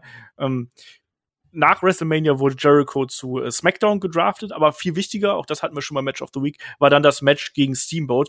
Und so furchtbar ich teils diese Storyline mit den Legenden fand, weil natürlich waren ähm, speziell Leute wie Jimmy Snooker und Roddy Piper weit, weit, weit, weit über ihr Zenit drüber und einfach schon nicht mehr in der Lage, überhaupt irgendwas zu zeigen. Ric Flair war ja da auch äh, nur Adjutant quasi, auch beim WrestleMania-Match war der ja mit am Ring, aber äh, ist ja nicht mehr aktiv in den Ring gestiegen. Wir wissen, Karrierematch gegen Shawn Michaels und so, Zwinker, Zwinker. Ähm, aber äh, man hat hier schon gesehen, dass ein Steamboat, der konnte noch und dann gab es wirklich bei, bei Backlash gab es das Match der beiden und ich habe diesen Steamboat Run, diesen ganz kurzen Steamboat Run, den habe ich geliebt. Ich fand das so cool, auch wie der sich dann bewegt hat, wie der die Matches geführt hat gegen einen Jericho, auch wie Jericho das verkauft hat. Also da hat man gesehen, dass die beiden, die hatten da Bock drauf und Steamboat hat da wirklich noch mal richtig Feuer gefangen als äh, Dragon. Und natürlich hat Jericho hier gewonnen, aber es ging in erster Linie auch darum, dass ein Steamboat hier vor allem auch einen absolut würdigen Abschied mal bekommen hat. Und der hat ihm ja bis dato noch gefehlt, Shaggy. Ja, hat man, hat mich damals auch sehr, sehr gefreut. Klar ist Wiki Steamboat vom Namen her ähm, vielleicht nicht so groß wie jetzt ein, ein, ein Roddy Piper. Vielleicht auch nicht so groß wie ein Jimmy Snooker möglicherweise. Was dem sollte, hätte man ja auch mehr machen wollen damals. Aber wrestlerisch ist der nicht nur damals den beiden schon deutlich überlegen gewesen, auch schon früher einer der besten technischen Wrestler aller Zeiten. Und der wird oft unterschätzt, gerade, wir haben das, glaube ich, auch schon oft angesprochen, das Match gegen Randy Savage, ähm, da, WrestleMania 3, ja. ähm, ist, glaube ich, echt einfach legendär. Das ist seiner Zeit voraus und das ist aus heutiger Sicht auch immer noch fantastisch. Also ein Ricky Steamboat, ein, ein Wrestler, der eigentlich viel höher einzustufen ist, als er letzten Endes im Ranking ist. Also man hat er, war, man hat, er hat nie den großen Titel bei der WWE gewonnen, aber, oder bei der WWF gewonnen, aber trotz allem ein wirklich toller, toller Wrestler. Und ich fand jetzt so sein Karriereende so nochmal, also der würdige Abschluss, wie du es genannt hast, der war toll. Gerade Jericho hat auch wirklich alles gegeben, um mit, mit Mysterio, äh, Mysterio sag ich schon, um mit Ricky Steamboat. Der kommt als nächstes. Der kommt als nächstes nämlich. Ich springe schon. Ich springe schon. Äh, um mit, mit Ricky Steamboat ein wirklich tolles Match abzuliefern. Also, das war eigentlich so ursprünglich gar nicht geplant. Aufgrund der tollen Leistung bei WrestleMania hat man gesagt, okay, man macht die, führt die Fehde noch ein bisschen weiter fort und es geht One-on-One -on -one, Ricky Steamboat gegen Jericho und das war eine kluge Entscheidung. Genau, also wie gesagt, ich mochte diese Fehde sehr gerne. Ich mochte auch die Fehde gegen äh, Rey Mysterio, die wir dann im Anschluss gesehen haben. Auch die beiden kennen sich ja noch aus seligen WCW-Zeiten und das hat man hier noch mal gut mit eingebaut in der Matchserie. Ich finde, die so ein bisschen, die ist so ein bisschen unterschätzt, oder Shaggy? Würdest du da mit mir konform gehen?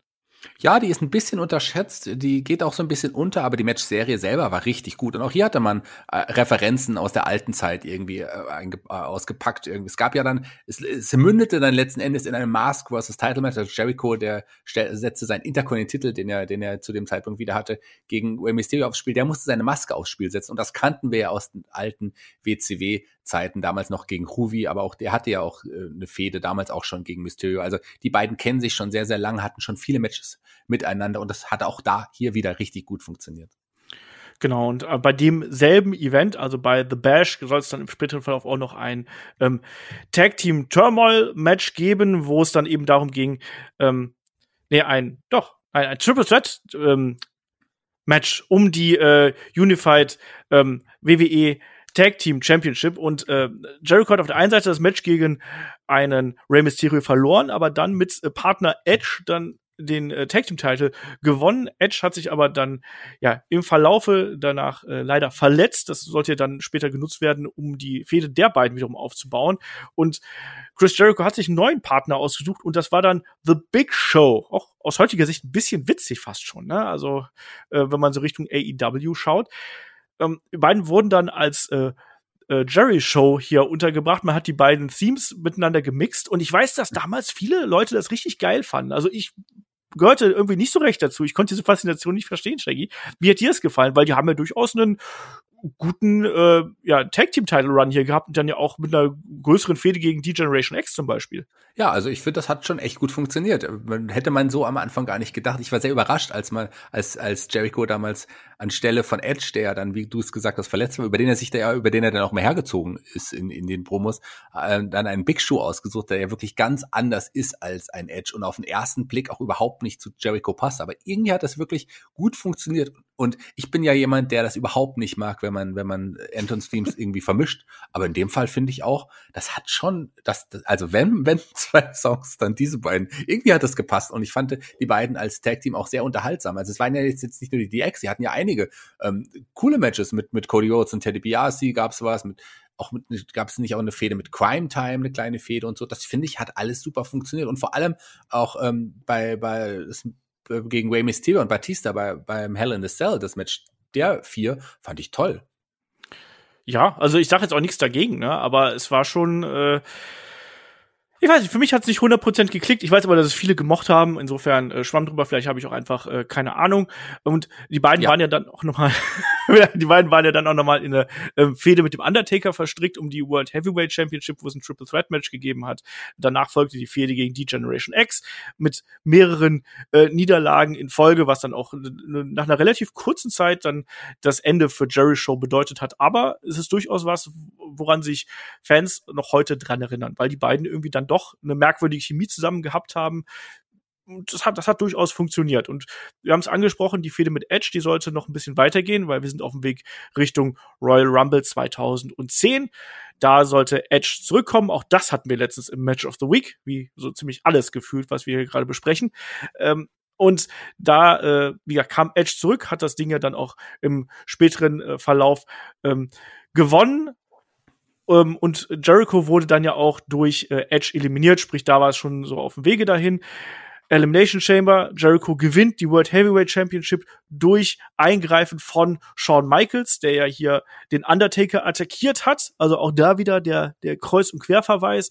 Und Edge hat dann ähm, seine Titelchance, die er ja beim Rumble gewonnen hat, hat er dann eben eingelöst, um bei WrestleMania 26 Chris Jericho herauszufordern. Und das war, wie ich finde, eine solide Fehde, aber ich hatte damals ein bisschen das Problem gehabt, dass man sehr stark den Eindruck gehabt hat, dass Edge hier noch ein bisschen, ähm, also für mich war, wirkte er damals nicht 100% fit und auf dem Stand, auf dem er vorher gewesen ist.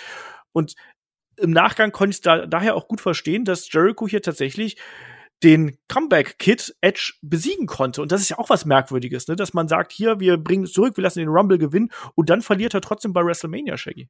War auch überraschend. Also ich habe schon ganz klar mit dem Sieg von Edge gerechnet, einfach. Die, die Geschichte kennt man. Nach einer Verletzung kommt man beim Rumble zurück. Das hatten wir schon ähm, auch jetzt heute schon ein paar Mal besprochen, als wir, als wir über Triple H geredet haben. Das ist ja eigentlich da hätte man sich dran gewöhnt, aber dass er dann letzten Endes doch den Titel behalten hat bei, bei WrestleMania 26, das war doch eine Überraschung. Aber die Fehde der beiden sollte ja noch weitergehen, denn aber dann nicht mehr um den Titel, muss man ja sagen, denn er hatte den Titel zwischenzeitlich dann verloren. Jemand anders, der den Money in the Bank Koffer mit sich rumgetragen hat, hat nämlich seine Titelchance ja ergriffen und hat sich den, den Gürtel überraschenderweise geholt. Und das ist auch jemand, den man, wenn man so an, an vergangene World Champions denkt, irgendwie immer mal vergisst, oder? Denkst du oft an Jack Swagger?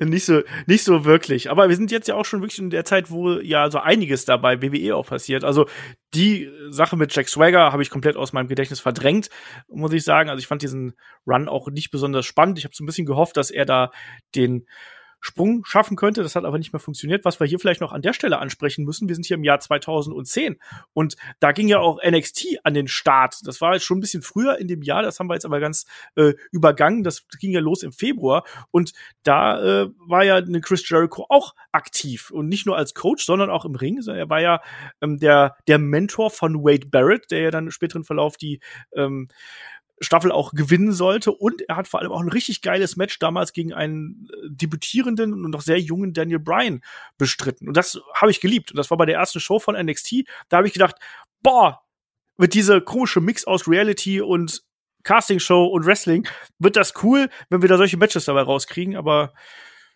ja, war nicht so, ne? Doch, war eigentlich ganz cool. Also ich fand's, ah. ich fand's, also die erste Staffel fand ich schon ganz cool, muss ich sagen. Man kann, sollte es vielleicht nochmal erklären, NXT war natürlich nicht so, wie wir es heute kennen. Das war wirklich so ein, ja, du hast es gesagt, eine Mischung aus, aus Wrestling und Reality-Show. Da gab es ein paar Newcomer, ein paar junge Wrestler, ähm, die, jeder von denen hatte einen Profi an seiner Seite der ihn quasi gecoacht hat und äh, nach ne, jede, jede, die, Leute mussten auch Aufgaben machen. Jede Folge scheidet eine Person aus, bis am Ende einer da ist und der sollte dann auf jeden Fall einen Vollzeitvertrag bei der im Hauptduaster bekommen. So zumindest hat man es damals angekündigt. Und Jericho war der der Coach, der der Mentor des äh, späteren Gewinners Wade Barrett. Allerdings ähm, sollte es ja alles anders kommen, als man letzten Endes dachte. Und es sollte ja sogar noch ja, äh, die soll, sollten ja noch auf gegeneinander antreten letzten Endes, denn nach der, nach dem Sieg von Wade Barrett äh, und der, dem Gewinn des ersten Staffel von NXT war ja plötzlich bei War in der nächsten Episode das Debüt von Nexus. Genau, und da war Chris Jericho natürlich dann auch mittendrin, nicht beim Debüt unbedingt, aber im späteren Verlauf der Storyline, weil dann nächstes Jahr auch sukzessive so ziemlich jeden attackiert haben, der nicht bei fünf auf den Bäumen gewesen ist. Und Chris Jericho war dann eben auch ähm, Teil des Teams WWE ähm, gegen The Nexus beim SummerSlam, war an der Seite von äh, Edge, John Morrison, R-Truth, Daniel Bryan dann und Bret Hart wir haben auch schon über die ähm, Geschichte äh, ein bisschen gesprochen. Es gab so ein bisschen Führungskämpfe zwischen Jericho ähm, und Cena. Und ähm, das führte dann auch dazu, dass ähm, er und äh, Edge gemeinsam äh, Cena attackiert hatten. Ähm, aber am Ende, tja, hat es dann irgendwie dann doch nicht so wirklich gereicht, um es mal ganz vorsichtig auszudrücken. Da äh, war es ja dann doch so, dass ähm, John Cena am Ende hier gewinnen konnte und äh, ja sehr schnell Klarschiff mit äh, Team Nexus dann gerade auf den letzten Metern gemacht haben. Wir erinnern uns an Nexus, das war natürlich, waren natürlich alle äh, Teilnehmer der ersten Staffel von genau. NXT, die dann debütiert haben. Damals noch Daniel Bryan, du hast gerade gesagt, auf der Seite von denen, der ist ja dann kurzzeitig entlassen worden. Der hatte ja, äh, ich muss es nochmal ansprechen, Justin Roberts mit einer, mit seiner Krawatte gewürgt und er wurde dafür genau. bestraft, dass er nicht fest genug gewürgt hat und wurde deswegen entlassen. So. er wurde natürlich deswegen entlassen, weil man das damals nicht sehen durfte. Komm, ist Justin Roberts, da kann er ruhig fester wirken.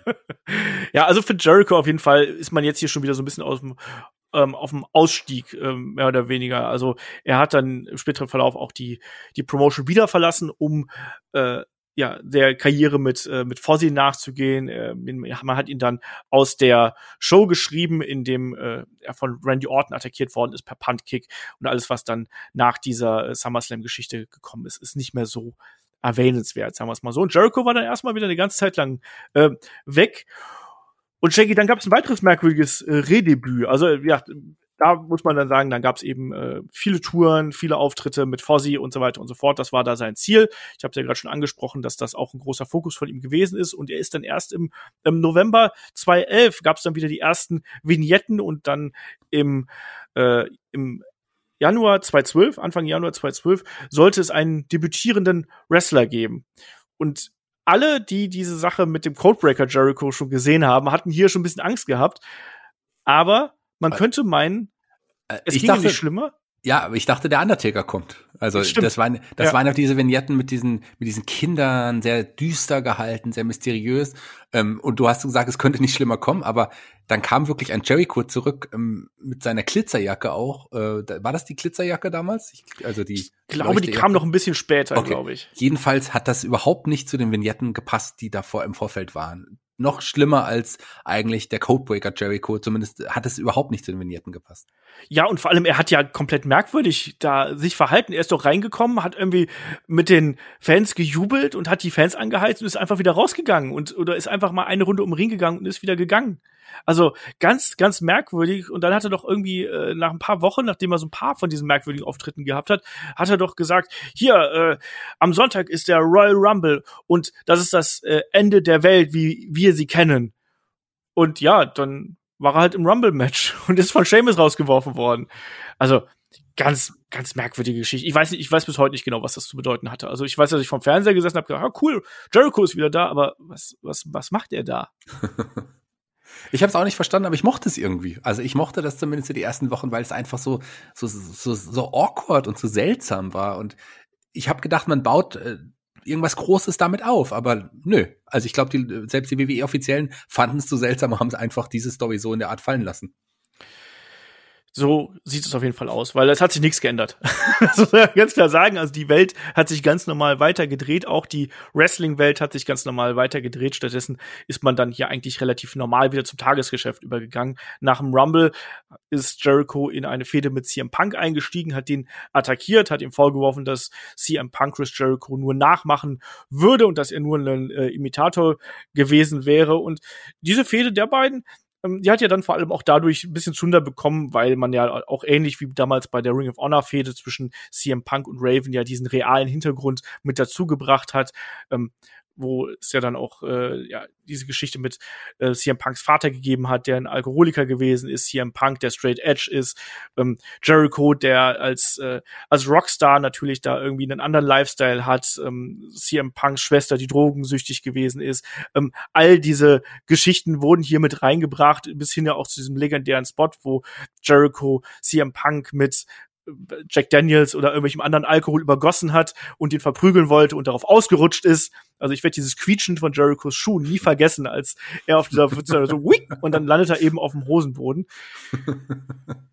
Ja, das war ähm, wie ich finde, eine ganz gute, eine ganz ordentliche Fehde, hat zu beiden äh, ganz gut ähm, gepasst. Bei WrestleMania gab es das Match der beiden und da war es ja dann auch so, dass man als zusätzliche Stipulation ähm, eingebaut hat, dass wenn hier im Punk sich hier zu sehr provozieren lässt, dann würde er seine WWE Championship äh, ja dann auch äh, verlieren, auch per DQ.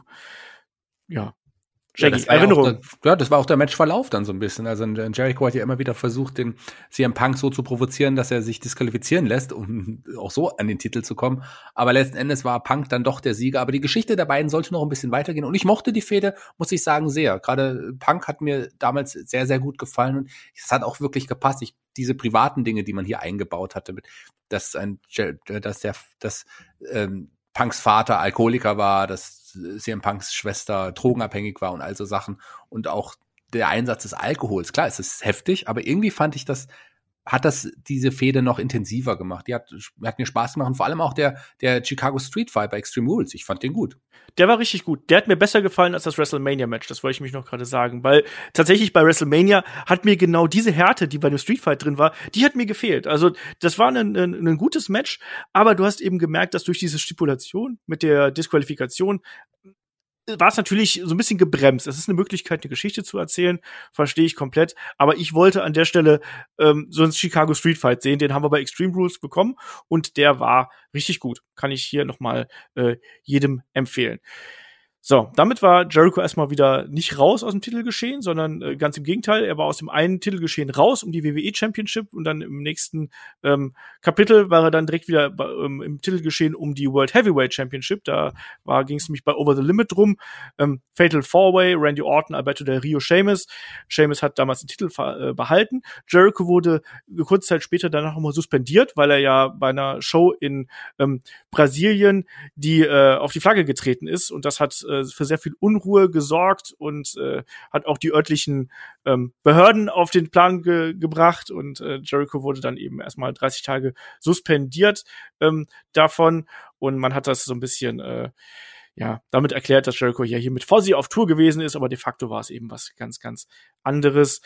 Ja, Shaggy. Danach, äh, man muss sagen, hier bei Jericho ist es jetzt inzwischen so, dass er nicht mal als Fulltime-Wrestler aktiv ist. Also der ist, der, der wrestelt noch oft genug, aber ähm, er ist eben jetzt nicht ähm, das komplette Jahr anwesend. Das sehen wir dann im späteren Verlauf von äh, dieser Zeit eben auch. Ähm, 2012 dass er da äh, nach einer gewissen Zeit dann eben auch ausscheidet und dadurch natürlich auch nicht mehr diese großen ähm, ja, Title Runs irgendwie bekommt und vielleicht auch nicht mehr ganz die großen Fäden, Shaggy. Wie siehst du das? Nee, das waren jetzt ein paar kleine Geschichten. Er hatte immer kleine Geschichten, als er da war, aber er war da nicht durchgehend da war, war das auf jeden Fall nicht so einprägsam und auch nicht so wichtig, dass man jetzt so arg drüber reden muss. Wir werden ein bisschen zumindest die nächsten Jahre abhandeln, denn es sollten ja noch ein, zwei große Sachen, zumindest bei der WWE ein, zwei große Sachen kommen. Die müssten wir noch mal intensiver besprechen, aber hier können wir so eine kleine kurze Abhandlung machen, oder? Genau, wir können jetzt hier so ein bisschen, so ein bisschen äh, durchhüpfen quasi äh, durch die durch die Geschichte. Ja, also wir haben da noch eine, eine verschiedene Anzahl an Matches. Natürlich jetzt hier in dem Jahr zum Beispiel war noch Money in the Bank, Ladder Match. Ähm, wir haben eine Fehde gegen Dolph Ziggler gehabt. Ähm, was vielleicht hier erwähnenswert ist, Shaggy, ist seine Geschichte mit Fandango Richtung WrestleMania 29. Zwinker, ja. Zwinker. Fandangos Debüt ähm, bei WrestleMania führte zu einem Sieg, also der, das Debüt bei WrestleMania gegen Jericho und ein Sieg für Fandango. Äh, den größten Erfolg der Karriere in seinem Debüt zu haben, ist auch geil. Ja, ja, ja. Da gab's ja auch Querelen Backstage drum, dass er dass Jericho erstmal nicht wollte, dass äh, Fandango hier gewinnt. Deswegen gab's ja auch bei Extreme Rules ähm, nochmal ein Aufeinandertreffen und da konnte dann Jericho gewinnen. Wir haben im Anschluss nochmal eine Fehde mit äh, CM Punk gehabt. Jericho hat auch nochmal versucht, den Intercontinental Title zu äh, sich zu holen, aber dann im Nachgang hat er dann eben aber auch wieder eine, eine Auszeit genommen, eben auch wegen Fozzy und war dann elf Monate erstmal weg vom Fenster, äh, ist getourt, hat Musik gemacht und ist dann zurückgekommen und Shaggy, das war dann die Zeit, wo er unter anderem mit äh, Bray Wyatt und der Wyatt Family gefehlt hat.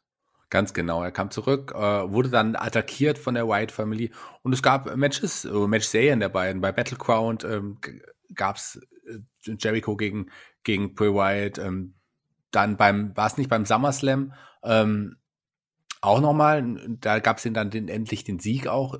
Äh, oder nee, da gab es den, den, Sieg für Wyatt tatsächlich. Ah, okay. Aber da waren Luke Harper und Eric Rowan waren da nicht am Ring, aber trotzdem gab es da den. Mhm. Äh, Jericho hat bei Battleground gewonnen und Wyatt hat bei beim SummerSlam gewonnen. So, so haben die beiden. Hey, es ist es ist WWE, es ist 50-50 Booking. Irgendwie muss jeder mal gewinnen. Und dann am Ende hat Wyatt dann eben ähm, bei einer Episode von Raw im Steel Cage Match ähm, den finalen Sieg quasi davon getragen und damit war die Geschichte dann eben weiter. Für Jericho ging es dann weiter mit einer Fehde gegen Randy Orton und dann auch, wo teilweise noch äh, ein bisschen die Whites mit eingegriffen haben. Ähm, wir haben auch gesehen, dass ein Brock Lesnar zum Beispiel im späteren Verlauf noch äh, Jericho angegriffen hat. Was hier in der Zeit auch noch zu erwähnen ist, dass Jericho auch einer der Juroren bei Tough Enough gewesen ist. Das mochte ich übrigens ganz gerne. Ich mag ja irgendwie Tough Enough. Ich weiß auch nicht genau wieso, aber ähm, das hat dann auch schon für mich äh, ja irgendwo gepasst und ja Enough mag ich auch. Was man aber auch erwähnen sollte, ist, dass Jericho jetzt zu dem Zeitpunkt äh, zwar bei der WWE wieder angestellt, war aber nicht Fulltime. Er war nicht in, jetzt in den, Fern in den Fernsehshows zu sehen in der Zeit, sondern tatsächlich exklusiv bei Hausshows gebuckt. Ähm, und das war schon ganz spannend. Also ist dann im Anfang Anfang 2016 wieder komplett äh, auch wieder ins Fernsehen gekommen, aber in, im 2015 hat er tatsächlich hauptsächlich zumindest eine Zeit wirklich ähm, bei nur bei Hausshows agiert. Das fand ich auch sehr spannend.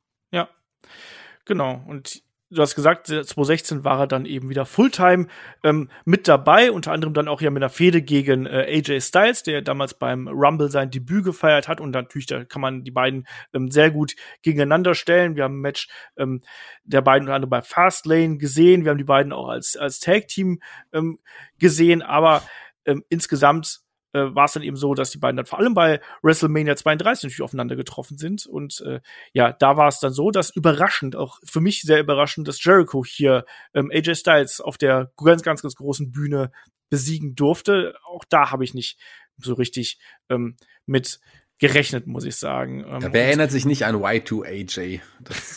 genau, einmal ganz, ganz, ganz kurz, genau. Und ähm, es da gab ja dann noch einen, äh, einen Fatal Four Way dann äh, bei Raw in der, also nach WrestleMania und da gab's ja dann ähm, Jericho, Styles, Kevin Owens und Cesaro. Cesaro damals ja auch zurückgekommen nach äh, der Verletzung und da ging es ja um den Number One Contender Spot, um die WWE World Heavyweight Championship und da wurde Jericho aber durch AJ Styles gepinnt. Damit war die Fehde hier hier vorbei. AJ Styles ging dann Richtung Roman Reigns und äh, ja, Chris Jericho sollte sich dann im Nachgang unter anderem mit Dean Ambrose herumschlagen und ja, wir kennen die legendäre Fehde, da gab es auch hier sehr viel Streitigkeiten innerhalb der, der frühen Zeit des Headlock Podcasts. Ambrose Asylum, Ambrose Asylum Match und was wir da nicht alles gehabt haben, Shaggy. Ja, das Ambrose Asylum Match war ein großer Rohrkrepierer, muss man leider sagen, und eine große Enttäuschung. Dass die beiden ein tolles Match abliefern können miteinander, hat man dann ja später noch bei AEW auf jeden Fall gesehen. Hier äh, hat die Fehde einfach nicht funktioniert. Das war, das, das, das, das, also für mich eine der schlechtesten Fäden, obwohl es eine groß aufgebaute Fehde war für Jericho und auch Dean Ambrose in der Zeit. Und die ging ja, da brachte einen eigentlich dann so weiter, dass man da noch mal am Gimmick schrauben musste.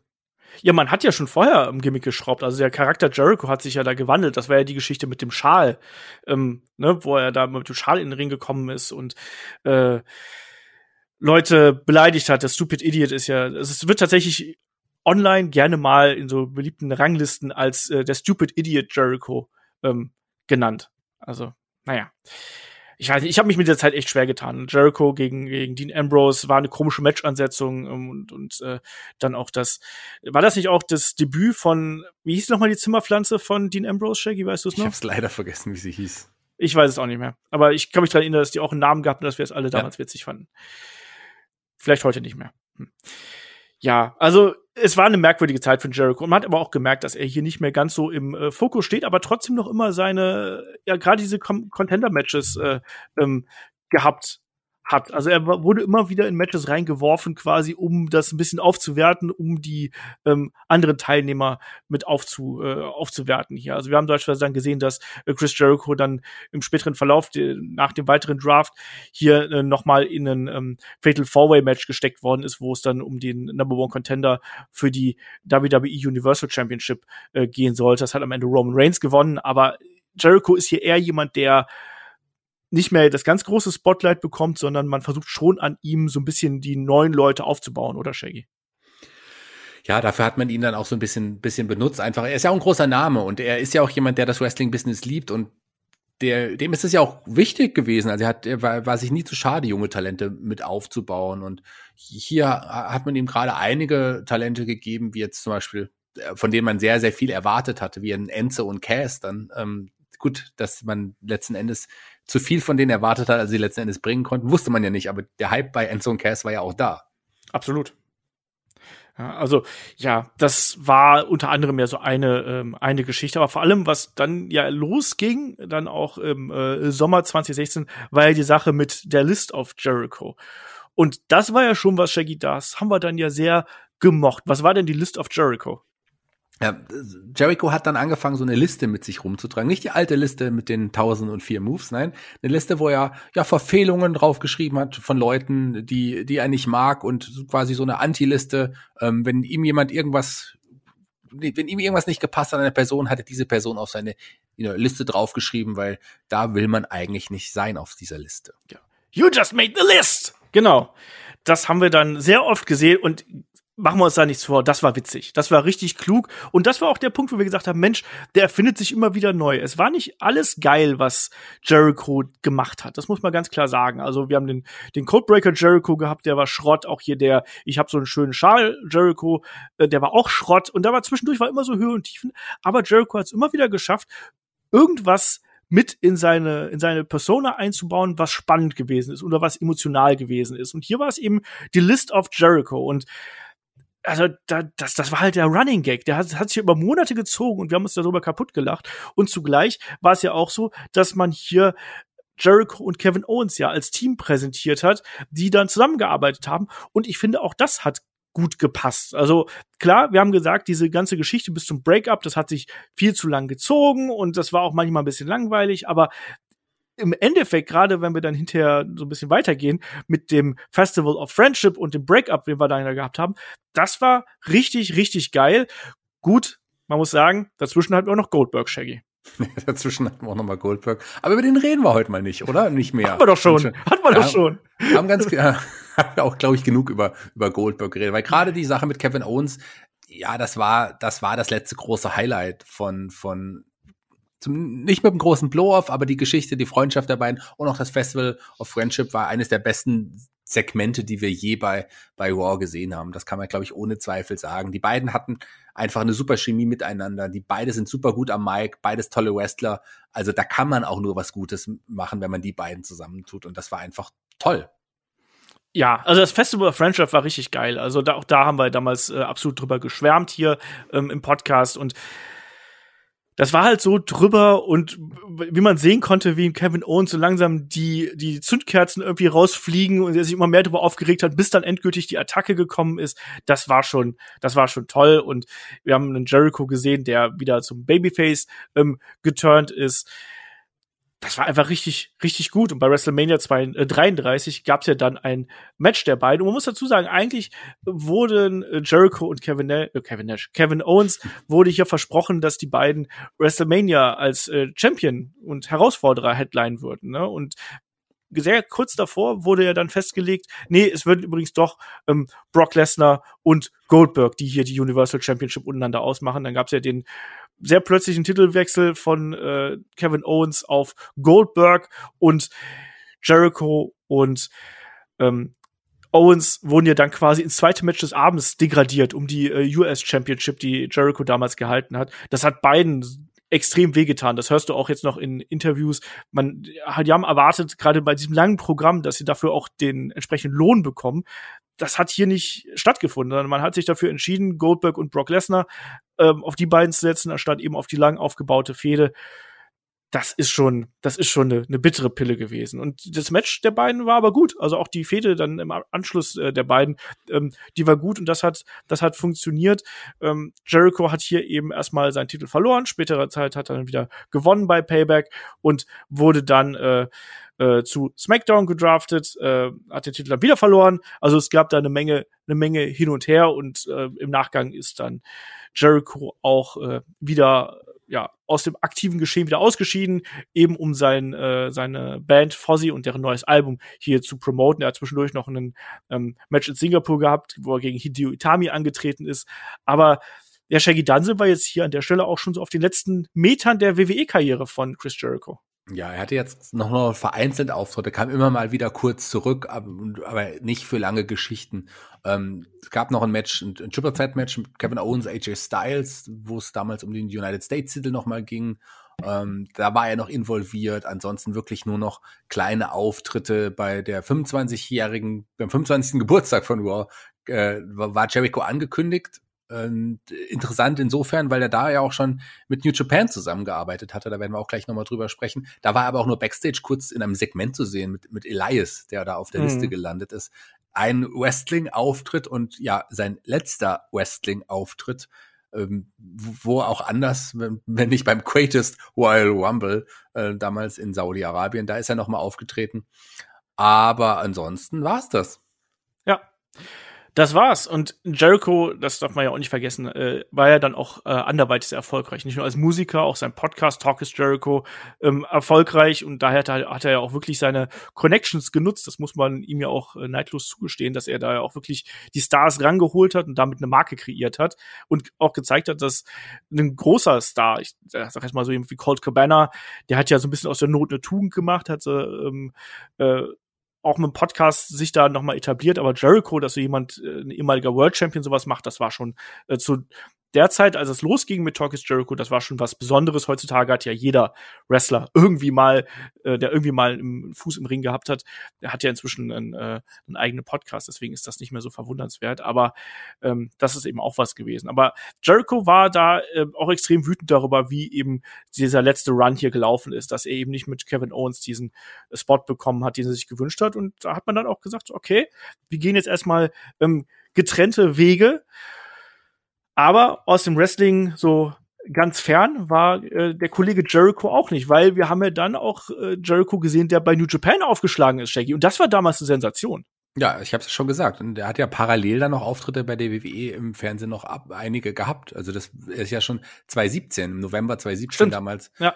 damals äh, zu New Japan. Äh, da ist er angekündigt worden und hat direkt niemand geringerer als Kenny Omega rausgefordert, der damals IWGP United States Heavyweight Champion war und hat ihn für ein Match rausgefordert bei Wrestle Kingdom. Und ähm, Omega hat es direkt auch angenommen und das war ja auch wirklich ein, ein sehr, sehr gutes Match. Anders kann man es nicht sagen. Ja, Jericho da dann eben auch mit der nächsten Persona, die wir gesehen haben, ne? Also der, der Painmaker, mehr oder weniger, oder? Ja, der Painmaker, äh, Gesichtsbemalung, so ein bisschen der Hut kam hinzu, die Stacheljacke. Also äh, da hat sich ein Jericho auch nochmal neu gefunden. Auch sein Stil war jetzt endgültig wirklich schon mehr im, im, im Brawl-Bereich. Also er hat ja hier gerade bei New Japan vor allem ähm, ja St Street Fight-ähnliche Matches geführt. Genau, und das erste Match mit ihm und Omega hat ja damals dann auch von Dave Meltzer fünf Sterne bekommen. Wir haben es, glaube ich, auch reviewed, meine ich. Und da, da war ich komplett begeistert, auch von der Persönlichkeit, die Jericho an den Tag gelegt hat. Die beiden haben auch sofort geklickt und das ist auch, ähm, also die beiden sind ja dann im späteren Verlauf auch nochmal bei All In aufeinander getroffen. Das hier, das Ding, das ist um Welten besser als das Match der beiden bei All In, sondern das ist ein richtig geiles äh, Match und da war ich damals komplett drin, das weiß ich noch, dass mich das komplett äh, abgeholt hat. Und äh, das ging nicht nur mir so. Aber der, der Run bei New Japan, der sollte noch ein bisschen länger gehen, vor allem ja auch mit Titelgold gekrönt werden, Shaggy.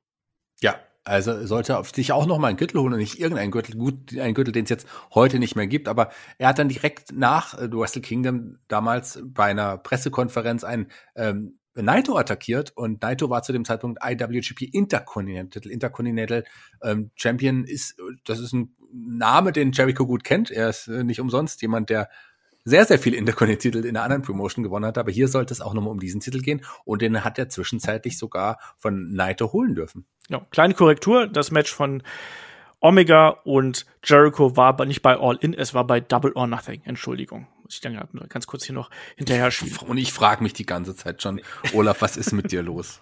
Also ich, ja, mein Gott. Ich hab mich, das hat mich sogar ein bisschen aufgeregt, aber egal. Ähm, man muss dich halt auch mal lassen.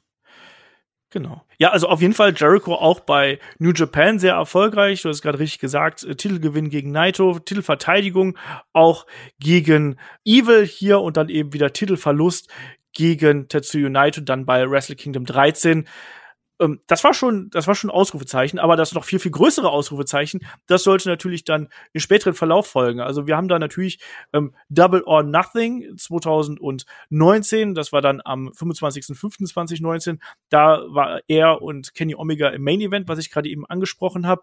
Gutes Match, aber nicht ganz so auf dem Niveau wie deren Match bei ähm, New Japan. Aber Shaggy, das Wichtigere ist hier, was, was im Vorfeld passiert ist, nämlich dass ja AEW gegründet worden ist und dass Chris Jericho da einen Fulltime Dreijahresvertrag unterschrieben hat. Und da muss man mal sagen, das war schon was, was die Wrestling-Welt äh, wirklich erschüttert hat, oder? Weil man hat ja nie damit gerechnet, dass ein, ein Chris Jericho, dass aber New Japan hier mal so einen kleinen äh, Stint irgendwie hat, okay, aber dass er jetzt noch mal so einen Fulltime-Vertrag unterschreiben würde, das habe ich nicht erwartet. Nee, damit, äh, also man hat gemunkelt, man hat damit gemutmaßt, aber dass es wirklich Fulltime sein wird, das war doch schon sehr überraschend. Gerade für AW, die ja gerade im Entstehen waren, da gab es diese große ja, Pressekonferenz auch mit, mit Publikum damals auf dem, war das nicht auf dem Parkplatz da? Ja.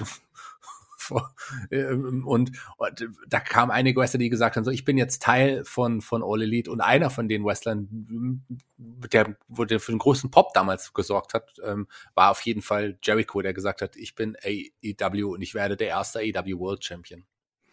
Ja, und äh, er stand ja dann auch bei All Out im äh, ersten AEW World Championship Match gegen Hangman Adam Page. Wir haben auch darüber schon inzwischen sehr, sehr viel berichtet und wir haben auch gesagt, dass ein äh, Hangman Adam Page damals einfach noch nicht so weit gewesen ist, um diese Funktion auszufüllen. Das hat man auch in der ähm, Matchführung irgendwie gemerkt. Das hat nicht so 100% geklickt. Jericho auf jeden Fall hat sich hier dann den Titel geholt und na, vielleicht nicht unbedingt wichtiger, aber garantiert amüsanter als das Match war ja eigentlich das, was danach gekommen ist, weil man hat ja Chris Jericho dann wirklich auf dem Weg in den Backstage-Bereich Mikrofon in die Hand gedrückt und er hat dann ja für sich alleine gefeiert. Und dabei gab es dann eben auch diesen legendären, ja, ist es ein Catchphrase? Ich weiß nicht genau, ob es ein Catchphrase ist, aber es gab a little bit of the bubbly und da muss ich auch den guten Chris Jericho hier gerade mal ganz kurz zu Wort kommen lassen. I got no problem celebrating by myself. Look at this. What else we got? Oh, a little bit of the bubbly. Und ich frage dich jetzt erstmal, Shaggy, also gerade jetzt in der Anfangsphase, wo dann ja auch ähm, in der ersten Episode von Dynamite Inner Circle gegründet worden ist, der bis heute ein riesengroßer Bestandteil von AEW ist. Wie wichtig ist ein Chris Jericho als World Champion und auch hier als Vorreiter in dieser ganz, ganz frühen Zeit der Promotion für die Promotion? Darf ich noch einen Tick zurückspringen, bevor ich dir deine Frage beantworte, weil dann würde ich gerne diesen New Japan Block erst nochmal abhaken, weil er parallel auch noch andere Matches bei New Japan hatte, unter anderem gegen Okada, aber auch gegen Tanahashi noch, noch, noch Geschichten. Also die beiden Großen hat er auch nochmal herausgefordert und ist gegen die nochmal angetreten. Und äh, das war auch nochmal ganz, ganz wichtig für ihn. Und parallel gab es ja auch noch diese Chris Jericho Cruise, die Rock'n Wrestling Wager, Z Cruise, wie es auch genannt, genannt wurde. Das lief ja auch alles irgendwie parallel ab. Ähm, dann gab's, ja, du, du, hast gesagt, der erste, der erste World Champion hat den, den World Title bei gegen äh, Adam Page. Dann das Debüt von Dynamite und in der ersten Episode von Dynamite gab's auch die Formierung der ja, Gruppierung des Inner Circles mit Santana und Ortiz und ähm, Sammy Guevara und, und ähm, Jack Hager. Das war schon ein großer Moment und klar war Jericho total wichtig für die Promotion, gerade so in der Anfangszeit. Ein wirklich etablierter Name, der ein großer Star auch im Wrestling-Business ist und, und ohne Zweifel auch, wie ich es vorhin schon mal gesagt habe, auch mittlerweile im, in den Mainstream-Medien auch angekommen war, dass man so jemand unter Vertrag hatte und ihn auch als ersten World Champion präsentieren konnte, war total wichtig für die für für die, für die Reputation, für das Ansehen der von der von AEW. Man hatte ansonsten sehr sehr viele Indie-Talente, die nicht überall bekannt waren. Man hatte die Stars aus Japan, die ja die Liga auch tragen, wie in Kenny Omega, ähm, die Young Bucks. Auch ein Cody war jetzt nicht unbedingt der größte Name im Business, aber dass man hier einen Jericho unter Vertrag, fest unter Vertrag nehmen konnte, das war total wichtig für die Liga. Sehe ich auch so. Haben wir auch schon diverse Male drüber gesprochen und da muss man ja auch mal hier noch mal eine Lanze für Jericho brechen. Er war sich ja hier auch für wenig zu schade. Also die Matches, die er bestritten hat, die schwanken ja sehr stark, was so die Qualität angeht. Das reichte mal von, das war richtig geil, bis hin zu, ah, da sieht man Jericho schon ein bisschen das Alter an, weil er ist ja schon inzwischen, also jetzt, wenn wir jetzt in dieser Zeit 2019, 2020 sind, da ist er ja schon Ende 40 und ist damit einer der äh, mit Abstand ältesten in dem aktuellen Roster gewesen. Inzwischen sieht's ja da ein bisschen anders aus aber trotzdem war er wichtig. Zum einen auch die Zusammenarbeit mit den äh, äh Leuten von Inner Circle zum Beispiel. Und Sammy Guevara hat da massiv, massiv, massiv von profitiert. Jetzt aktuell oder auch in den vergangenen Monaten MJF hat davon profitiert. Nicht so massiv wie ein Sammy Guevara, aber trotzdem hat er davon profitiert und vor allem, wenn man jetzt die weitere Geschichte sieht, ähm, das wäre ohne Jericho, wäre das auch nicht so gut gekommen. Und er war hier in der Anfangszeit ein absolut prägender Wrestler und absolut prägendes Talent, was wir hier gehabt haben, der auch immer wieder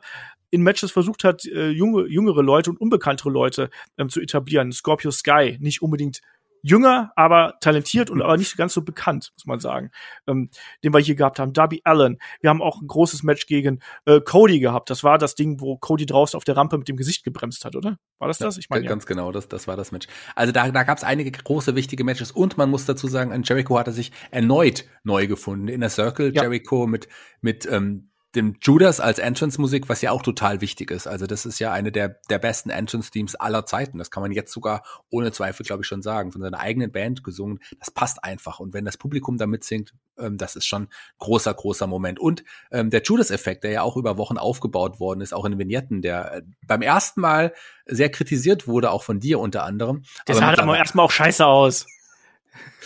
Ja gut, er muss ja erstmal zielen lernen. Und mit, mittlerweile ähm, ist der Judas-Effekt aber auch, glaube ich, auch angekommen und es ist ein würdiger Finisher geworden. Ah, also, also auch da, das ist genauso wie mit den Leistungen von Jericho. Ich finde, der Judas-Effekt, wenn der halt sitzt und wenn der perfekt ausgeführt ist, sieht er geil aus. Zugleich sieht er aber auch mega, mega dämlich aus, wenn er eben nicht 100% sitzt und wenn da nicht der der Spin absolut dabei ist. Deswegen, ich finde den ich, der, klar ist der etabliert inzwischen, das gebe ich dir. Ich finde ihn aber nicht perfekt, weil er oft genug nicht gut ausgeführt aussieht. Wir können das ja mal so testen, wenn ich nächstes Mal bei dir bin, dann zeige ich dir einen Judas-Effekt an dir und du kannst ja mal sagen, wie du ihn findest, wenn du dann wieder aufgewacht bist. Shaggy, der alte Backyard-Wrestler hier.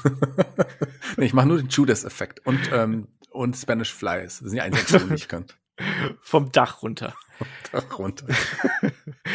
ähm, ja, also Jericho auf jeden Fall hier enorm wichtig, ähm, sowohl innerhalb der Gruppierung als auch für AEW selbst, als auch dann eben für die Präsentation irgendwie nach außen hin. Er war lange Champion, also er war äh, über ein halbes Jahr Champion und musste den Titel aber letztlich an ähm, John Moxley abgeben. Also Dean Ambrose, und du hast es angesprochen, wir haben eine schlimme Fehde bei WWE gehabt, die Fehde bei AEW, auch da mit der Geschichte, kommt Moxley jetzt zum Inner Circle dazu oder eben nicht. Ja, war auf jeden Fall besser. Das Match war, war auch äh, ordentlich damals, war ordentlich bis sehr gut bei, bei Revolution, was wir gehabt haben. Ähm, da kann man schon ganz gut mit leben, oder? Äh, ich würde ja da so ein bisschen widersprechen, wenn du sagst, die Fehde war besser. Also die, für mich war das die Fehde des Jahres insgesamt im, im Wrestling-Business, Moxley und, und Moxley gegen den Inner Circle. Ich finde, das hat super gut funktioniert. Man hat es schön auch lang gezogen, ohne dass es zäh wirkte. Ich mochte die Fehde sehr und auch so das Finale mit dem Sieg von John Moxley und, und der Krönung zum ja, zweiten World Champion von AEW. Das war ein toller Moment und äh, eine der wichtigsten Fäden für Jericho in seiner gesamten Karriere. Ich fand's toll. Wenn wir jetzt auf den Inner Circle gucken, wir haben natürlich dann noch die äh, Geschichte mit Stadium Stampede gehabt, also die Elite gegen den Inner Circle. Auch das dürfen wir hier irgendwie nicht außen äh, vorlassen. Grundsätzlich auch die kleinen Matches, die Jericho hier mal bestritten hat, also gegen einen weiß ich nicht, gegen einen äh, Joe Janella, gegen einen Jungle Boy und Shaggy, da muss man auch mal sagen, auch gegen Orange Cassidy, den dürfen wir ja auch nicht vergessen. Ja, denn das Mimosa war Mayhem. Entschuldigung, wenn ich das Wort falle. Genau, das war nämlich auch noch eine tolle Fehde der beiden gegeneinander, dass man aus einem ja eher Comedy-Charakter wie ein Orange Cassidy so ein so ein ja, irgendwie ein Wrestler ähm, präsentiert, der auf fast der gleichen Augenhöhe wie ein Jericho dann agieren konnte in, in der Matchserie der beiden gegeneinander.